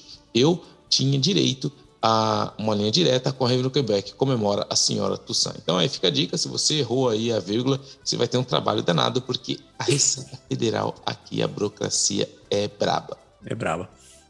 E continuando em Quebec, vamos falar assim, Quebec, os, o Quebec está muito mal, porque o Quebec acabou assassinando, eliminando um urso polar que estava no quintal. Um animal que se aventurou em Gaspé foi baleado pela proteção da vida, a, a fauna, a, a, o organismo da vida selvagem. Um urso polar que circulava desde o sábado do, em no outro específico foi abatido e o homem que foi o primeiro a notificá-lo contou ao jornal a circunstância desse encontro. Ele falou que o cachorro estava latindo e ele sabia que pelo latido que ele tinha ido atrás de um animal. E segundo o senhor Jean Bergeron, o homem estava limpando a neve do seu quintal no sábado, que depois de uma tempestade de neve tinha caído. O cão de montanha Berna está acostumado a caçar pássaros, mas era um urso branco que ele estava tentando expulsar do campo do terreno dele no sábado. O urso estava na proximidade da residência, a cerca de 50 metros de distância. E foi uma situação realmente preocupante, porque o homem vive com a esposa dele em Saint-Madeleine de la Rivière Madeleine, em uma área residencial onde há campos cultivados e, florestas bastante distantes. Nunca havia um urso perto da casa, disse ele. Gritei para fazer para chamar o cachorro de volta e ele foi, ele ficou apreendido e depois voltou para casa, continua Bergeron.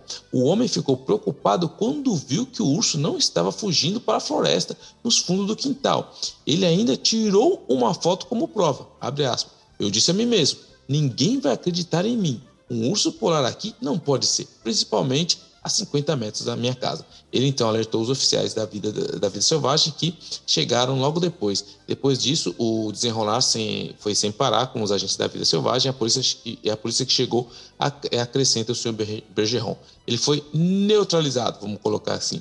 Domingo de manhã, a Sûreté Quebec indicou na sua conta no Twitter que o urso tinha sido neutralizado por agentes de proteção da vida selvagem no setor. Madeleine, é, Madeleine Sandra. O animal foi de fato morto, confirmou a Security Quebec mais tarde. Esse resultado pôs fim ao alerta emitido pela segurança do Quebec e, é, para proteger a vida dos cidadãos. Assim, muita gente discutiu, muita gente ficou falando: ah, mas por que não, não pegar o curso, o urso neutralizar? Os caras explicaram. Primeiro, que o urso ninguém sabia de onde ele veio, é muito longe, não tinha como neutralizar, não tinha helicóptero especializado. Enfim, mataram um urso no Quebec. Quebec é assassino de ursos, aí foi para conta. Isso é triste.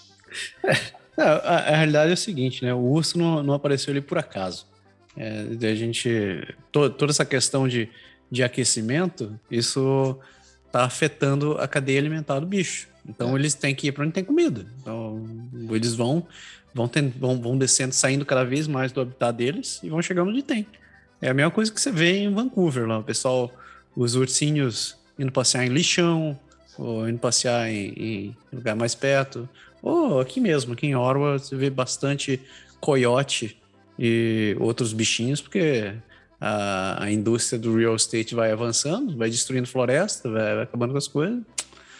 Isso aí, daqui a pouco. Mas engraçado foi que eu estava escutando no rádio a esposa do, do senhor Bergeron, hum. e ela falando da dificuldade que ela tem. Você ver como as pessoas não estão preparadas ainda com todas as mudanças que estão acontecendo que se ele não tivesse, ela ligou, ligou para a polícia, ah, liga para a fauna, liga para a fauna, liga para o departamento de, e ela disse que ligou para todo mundo e era sábado e ninguém conseguia falar com ninguém e ele só acreditou um, um dos departamentos que ela ligou, só acreditou porque ele mostrou a foto, ele falou aqui é a foto. Aí quando os caras viram a foto do urso polar perto dentro, aí diz que o pânico pegou geral. Mas se ele não tirar a foto, já era.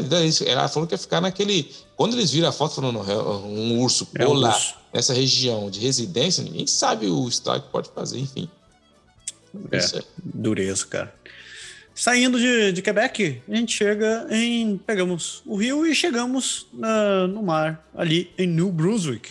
E o que, que tá rolando em New Brunswick, meu querido Pé? O New Brunswick teve ali o, uma imitação do Super Size Me versão canadense, porque as mulheres ali, duas mulheres, elas vão comer, tomar todas as refeições dela no Tim Hortons por um mês. José Cormier ela come 67 donuts em um mês e emagrece. Ela conta sua história em um documentário. O cardápio do Tim Hortons não guarda segredos para José Comier. Em fevereiro, ela e sua sócia embarcaram em uma aventura extrema.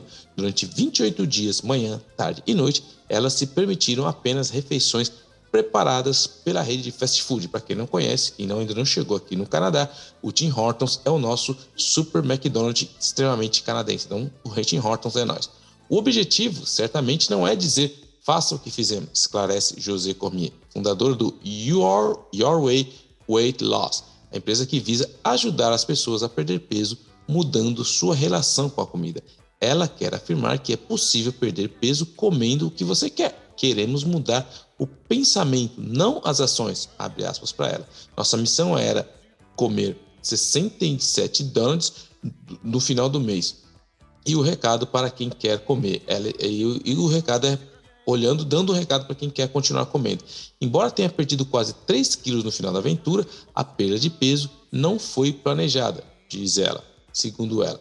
O resto de nós, de nós quer se sentir bem. O movimento, o movimento que tivemos, continuamos, foi zero por se sentir mal ou se sentir privilegi- é, privada de comida. Sua refeição favorita era um bagel com ovos bacon, alface, tomate e maionese. Foi isso que ela saboreou na quinta-feira, uma hora antes de dar uma aula de spinning em Shediac. Essa experiência estranha será o tema do seu primeiro documentado Would You Eat a Donut a Day? Você comeria um donut por dia? Produzido pela Madhouse Creative Productions. O documentário estreará no Capitol Theater no dia 5 de maio e será transmitido online. Então, assim, se você quiser é, dá uma olhada aí, elas tentaram aí. Se você quiser tentar também, assista o documentário antes para pegar tudo certinho. Não começa agora não comendo só no, no Rock. Primeiro assiste o documentário, vê como funciona. E segundo ela, talvez você pode até perder um peso aí. Mas vamos ver isso aí. Cara, isso é... eu, eu tô fora. Vai morrer, cara. Esse negócio de ficar comendo donut todo dia, isso vai, vai se acabar. Chegamos no final do nosso grande giro em Nova Escócia, onde você fecha aí, meu querido Pé. Nova Scotia, Nova Scotia, duas grandes esculturas foram roubadas de um artista de Lunenburg.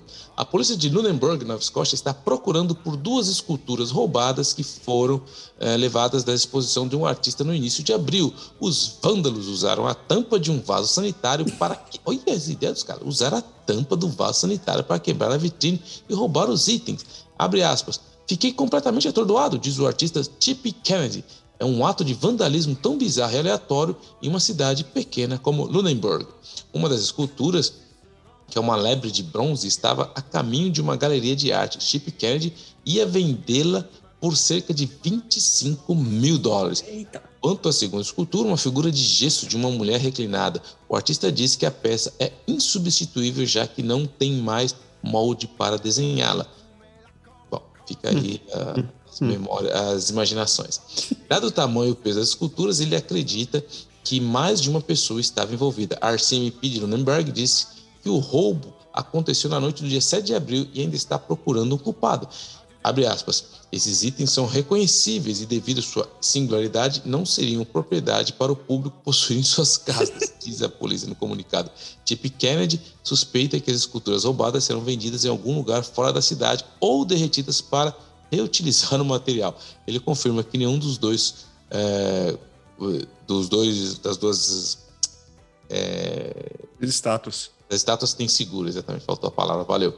Ele confirma que nenhuma das duas tem seguros, infelizmente, por aí a, as esculturas perdidas aí. Mas que, é, vandalismo total, usar um vaso sanitário para pegar o vidro da loja. Valeu, Santa Maria. Ladrões roubam esculturas com privada. Olha é. que perdi. Ia ser o, o, o clickbait do dia. É. E assim a gente fecha o nosso Amare Usque Alemare e o programa segue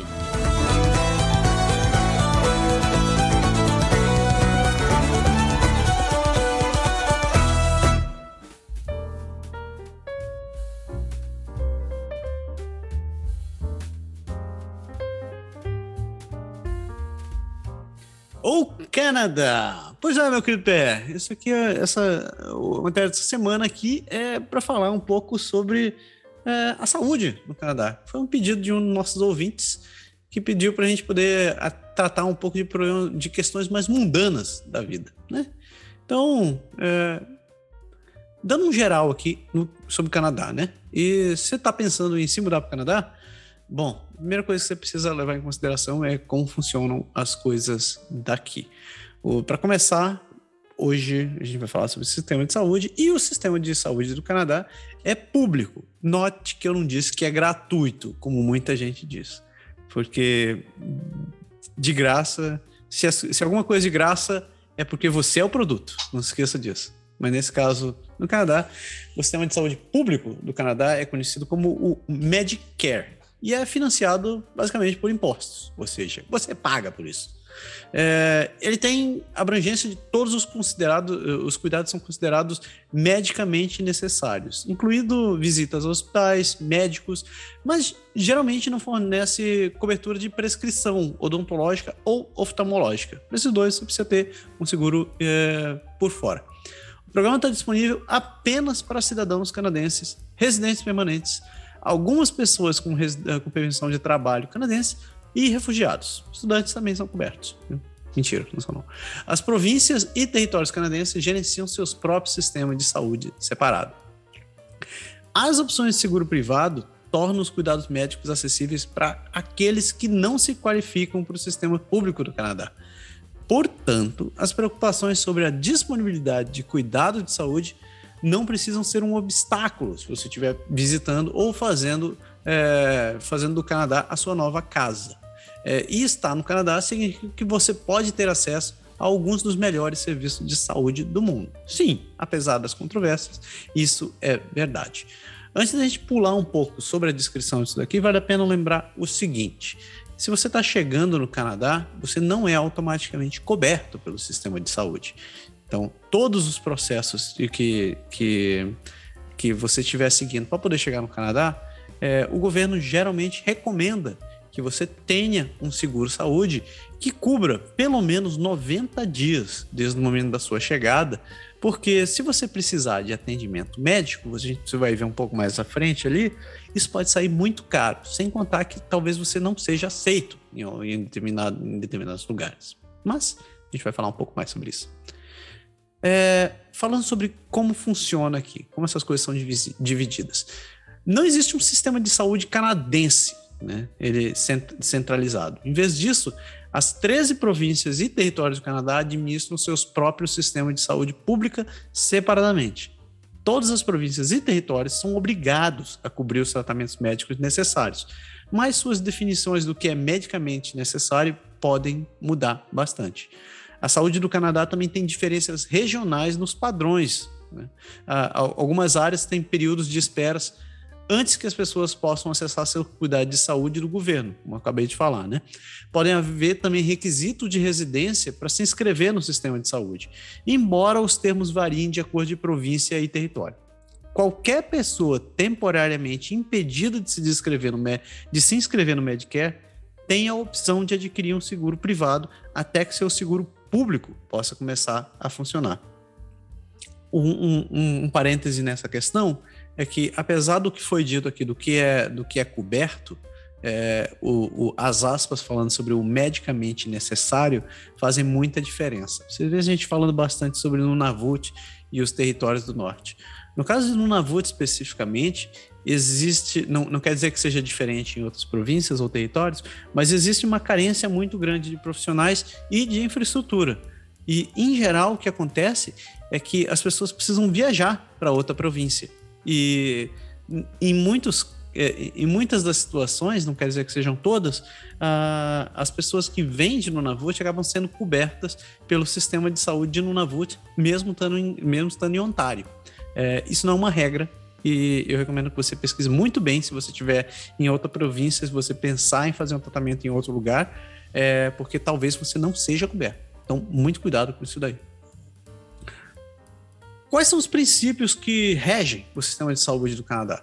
Bom, a Lei de Saúde do Canadá é de 1984 e estabeleceu padrão, padrões que ainda orientam o Canadá de hoje. É, e os, os, cinco princípios básicos são a administração pública, ou seja, ela é realizada sem fins lucrativos.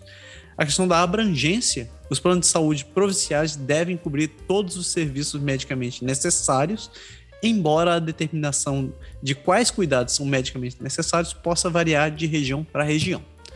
O terceiro ponto é universalidade. Todos os residentes do Canadá devem ter acesso à saúde pública. É, quarto ponto é a portabilidade, ou seja, os residentes devem estar cobertos enquanto viajam dentro do Canadá e, com algumas limitações, também fora do país. E por fim, a questão da acessibilidade, ou seja, o acesso aos serviços de saúde deve ser razoável, uniforme e livre de barreiras financeiras ou qualquer outra semelhança. Significa que qualquer um pode ter acesso à saúde? Sim. Sempre? Hum, essa é uma questão complicada. Porque você pode ir para se, se você chegar num hospital e disser, eu estou precisando de atendimento médico, eles vão dizer, beleza, passa aqui nessa ficha, senta aqui e espera. Se o seu caso não for julgado prioritário com base na, no, no que estiver sendo atendido, você pode ficar bastante tempo ali. E bastante tempo mesmo. É, em muitos casos, talvez você não consiga nem ser atendido porque a sua paciência acaba antes de você conseguir ser atendido. Né? Mas essa é, é uma realidade. Isso, isso é genérico, isso não funciona só para hospitais. Mas também tem clínicas, clínicas médicas, que eles chamam de walk-in ou clínicas de atendimento, tem, caem no mesmo critério. É, a gente vai deixar para bater mais, mais, mais para frente. Mas é, falando sobre a questão da gratuidade. Para é, cidadãos canadenses, residentes permanentes e outras pessoas que estão qualificadas que, que se inscreveram na, na, na, versão do Medicare da província ou do território, a, a resposta para se a saúde é gratuita é sim, no sentido de que você não precisa desembolsar, mas não quer dizer que não sai, que seja de graça. Né? Os pacientes não precisam pagar taxa para poder receber os cuidados médicos de um hospital ou de um consultório médico. Os serviços cobertos podem incluir parto, cirurgia e medicamentos prescri prescritos em um hospital. Mas existem restrições no sistema público do Canadá. Medi medicamentos de prescrições tomados fora de um ambiente hospitalar geralmente não são cobertos. Ou seja, se você for numa clínica e, e, e, e o médico te prescrever, prescrever um medicamento, quando você chegar na farmácia, você vai ter que pagar por aquilo. Você vai ter que pagar por aquele negócio e às vezes o medicamento sai caro. Não, não, não é barato. É por isso que é, quando você entra para trabalhar numa empresa, em geral, existe a oferta do seguro, seguro medicamento. Porque o que, o que esse seguro faz é que ele abate consideravelmente o, o, o valor de muitos medicamentos que você precisa tomar. Né? Não chega a zerar. Em alguns casos, de, de fato, chega a zerar, mas é, pode não ser. Uh, outra coisa que não é coberto: cuidados dentários, cuidados com visão e serviços de reabilitação também não são cobertos a cirurgia estética é, desnecessária também não é coberta. Se você tiver tido um acidente que acabou te desfigurando, significa que você vai ser coberto? Muito provavelmente sim. Você está pensando em melhorar aquele narigão que você tem? É, esqueça. Uh, existem diferenças de cobertura. Por exemplo, em Quebec, é, existe a oferta de, de cobertura de medicamentos prescritos. Tem também programas públicos que oferecem atendimento odontológico e oftalmológico a idosos e crianças. Mas a maioria dos canadenses depende de plano de seguro privado para poder suplementar essas despesas. É, como funciona o sistema de saúde para aqueles, é, para aqueles que estão no país que não se qualificam para o sistema público? Bom, essas pessoas precisam pagar pelos próprios cuidados de saúde, seja do próprio bolso ou através de um plano de seguro privado. Embora todos, incluindo turistas e residentes de curta duração, recebam os cuidados de emergência quando são necessários, esses custos não são cobertos pelo sistema de saúde canadense. Portanto, é uma boa ideia ter um ótimo seguro médico de viagem internacional ou seguro de saúde internacional. E nessa hora é o momento jabá, porque é, se você a gente tem como parceria a Energia Seguros, que é uma empresa canadense mantida por brasileiros que oferece serviços de saúde, é, seguro-saúde internacional. Seja você vindo para o Canadá ou indo para qualquer outro lugar, a gente recomenda que você entre em contato com a Energia. É, a Andréia Brito e a Amanda são pessoas fantásticas, elas não medem esforços para poder te, te atender. Então, se você tiver necessidade de vir para o Canadá ou ir para qualquer outro lugar, primeiro, não brinque com a sorte, porque se precisar de atendimento médico e não tiver uma cobertura, isso pode sair doloroso. Então acesse goenergia.ca. Se você faça uma cotação do seu seguro saúde, você vai descobrir que não sai tão caro assim quanto você imagina. É, acessando, como você faz para acessar e receber assistência médica no Canadá? O primeiro passo para você poder ter acesso aos cuidados de saúde no Canadá é determinar se você pode se inscrever no Medicare. Se você for elegível, você precisa seguir o processo de inscrição para sua província ou território. Além disso, se lembre que, mesmo que você se qualifique para o serviço de saúde, nem todos os serviços médicos são cobertos por esse programa, como a gente falou agora há pouco. Para garantir que você tenha assistência odontológica, cuidado de visão e cobertura de medicamentos prescritos, pode ser necessário que você se inscreva num seguro privado. Ou, se você estiver trabalhando para alguém, verifique com seu empregador é, qual o nível de cobertura. As pessoas no Canadá que não são elegíveis para o Medicare precisam se, se, inscrever no Segundo Saúde, como a gente está batendo essa tecla durante todo esse tempo. É, felizmente, se você é um expatriado, é, existem vários planos de saúde globais que oferecem atendimento no Canadá. E a Energia Seguro pode achar um excelente para você. Sem seguro no Canadá, a coisa, o bicho pega. É, sem um seguro público ou privado, é, o que se espera é que os, os pacientes paguem pelos seus cuidados médicos, como qualquer outro serviço. Embora os custos de saúde canadenses sejam supervisionados pelo governo, os pacientes sem seguro podem pagar taxas altas, muito mais altas. Por exemplo, pegando um exemplo no hospital de Ontário qualquer, cujo nome a gente não vai citar. Se você precisar de um MRI, uma ressonância magnética, um, um não residente do Canadá vai ter que desembolsar nada menos que 2.030 dólares. Se você precisar fazer teste de laboratório, desse exame de sangue simples, é, você pode pagar 360 pila.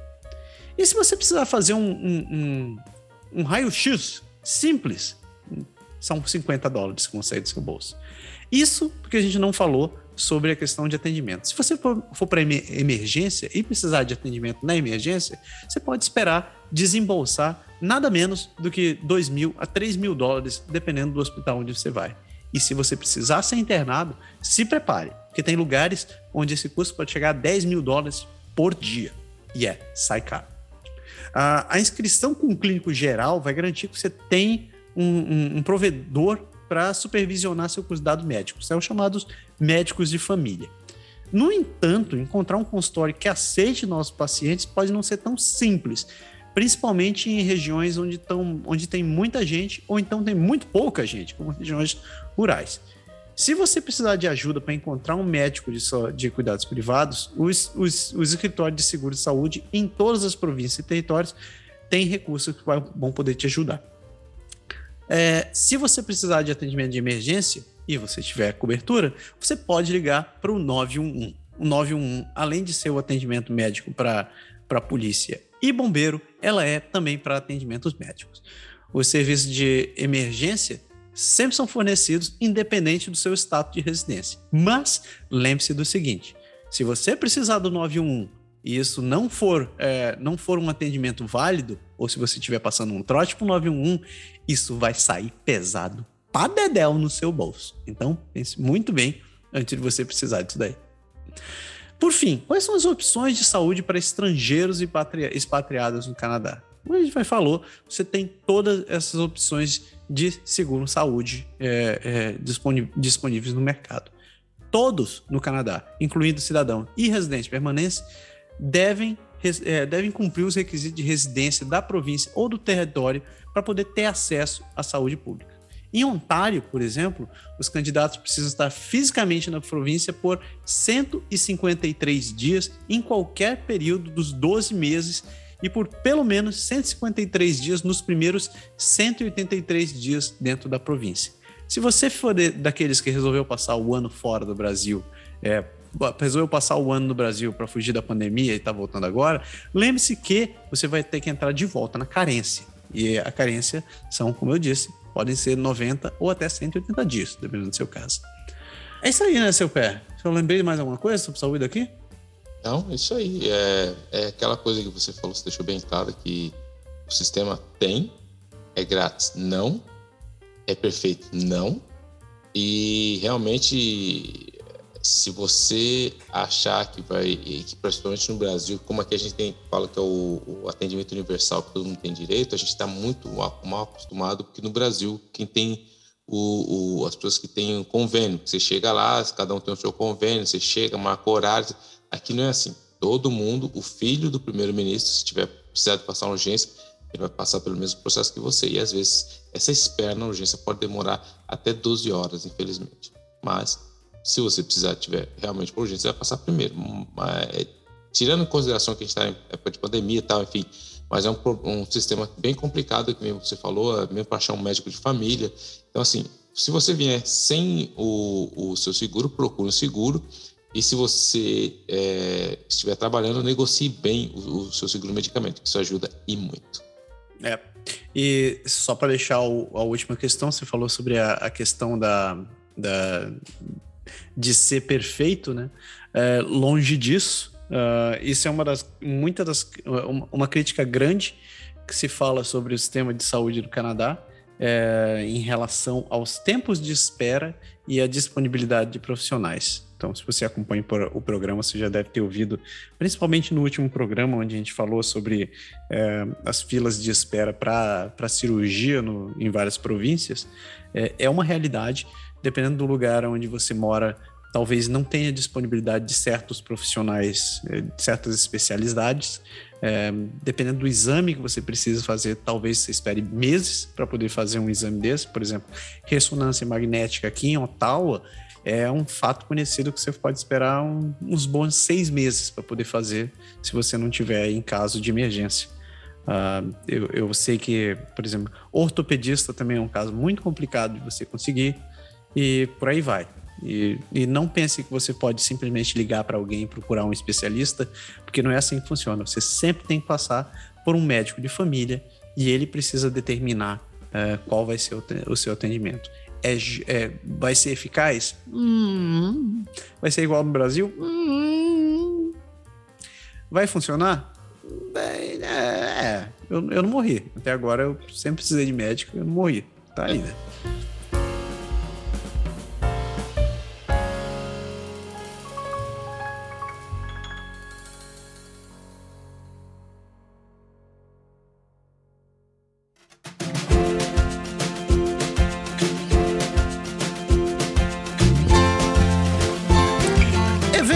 atividades e dicas culturais. Meu querido Pé, chegamos naquela parte do programa. A gente tem que dar dicas.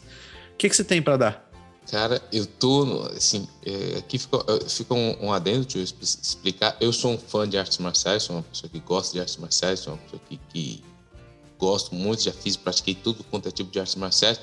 Mas o que é o seguinte, eu estou assistindo uma série muito boa que chama Warrior, na, no Crave, que é a série, e dizem, segundo eles dizem na série, que é baseada nos escritos do Bruce Lee. Então, se você gosta de artes marciais, Bruce Lee, ele fala ali a, a, a história do Assam, que é um prodígio nas artes marciais, que ele vem da China, que ele migra para São Francisco e ele acaba virando ali. Bom, não vou dar o um spoiler, ele chega na, em São Francisco, acontece um monte de coisa, mas tem muita pancada. E eu geralmente estou assistindo essa série quando eu estou fazendo minha esteira de manhã. Cara, tem hora que dá vontade de dar uns pulos da esteira você, você fica, meu, dá um, dá um chute para esquerda, você tá lutando ali. É muito legal, quem gosta de artes marciais é bem feito, tem uma história ali que é bem legal, que conta ali da chegada dos chineses em São Francisco, ali nos anos 1800. Então, é muito bem contada, é muito bem feita. Enfim, se você gosta de artes marciais, se você curte Bruce Lee, se você gosta de boas cenas de lutas bem feitas, aqueles filmes de Kung Fu, meu, pode assistir Warrior. Excelente. Eu estou terminando a primeira temporada e vou começar a segunda o mais rápido possível. Lá vai você me jogar mais coisa na minha lista para assistir. Mas é boa, tá. Putz, ela vida. Ok, vou assistir essa. É, eu vou dar uma dica também, que não tem nada a ver com o que a gente falou no programa de hoje, mas é uma sériezinha que, que, eu, que eu achei no Netflix. Chama Termae Romae. Então, é um, é um anime que conta a história é, de um cara, ele mora na Roma Antiga, no, no período áureo da Roma, e ele é um arquiteto de casas de banho em Roma. Então ele faz. É, é, é, é muito interessante me, me, trouxe muitas. Eu acabei descobrindo muitas coisas interessantes sobre Roma. Mas o, o, o lado fantástico da, do, do, anime é que é, ele tá um dia tá projetando uma, uma, uma casa de banho e ele cai dentro da, dentro da piscina e ele vai parar no Japão moderno. E ele acaba falando, obviamente, ele fala latim, não, não entende nada do que está acontecendo, mas ele fica encantado com, com o que acontece, com, como é a cultura de banhos no, no, Japão. E a série também tem algumas partes com, com documentários da, da própria autora da série, onde ela vai visitar lugares é, de casas de banho e tal. E é, é, interessante como ele faz o paralelo entre a cultura dos, dos, dos dois povos e como os dois gostam bastante desse negócio de banho. E eu acabei aprendendo algumas coisas muito interessantes, assim, tanto de ambas as culturas. Então, fica a minha dica, assista aí Termae Romae. Tá, tá no Netflix, é um, é um animezinho, rapidinho, episódio de 30 minutos. E acho que tem oito episódios, é rapidinho pra engolir e é, é muito bacaninha. É assim, bacaninha. Tem um final good vibes né, por cima. Anotado. Anote aí. Eu também vou assistir Warrior. Guardamos. Então é isso aí, pessoas. Deu né, seu pé? Opa, perfeito. Mais um dia longo, mas bom. É isso aí. Pessoas, uma excelente semana para todo mundo. Não se esqueça de escrever para a gente. A, promoção, escreva, manda sua sugestão que a gente manda, manda o cartão, continua valendo. escreva, manda sua Comenta aí, fala aí, é legal. A gente gosta de. Mesmo se você não está de acordo, manda aí. Isso, também conta. Isso aí. Uma excelente semana para todo mundo e fiquem em paz. Valeu. Tchau.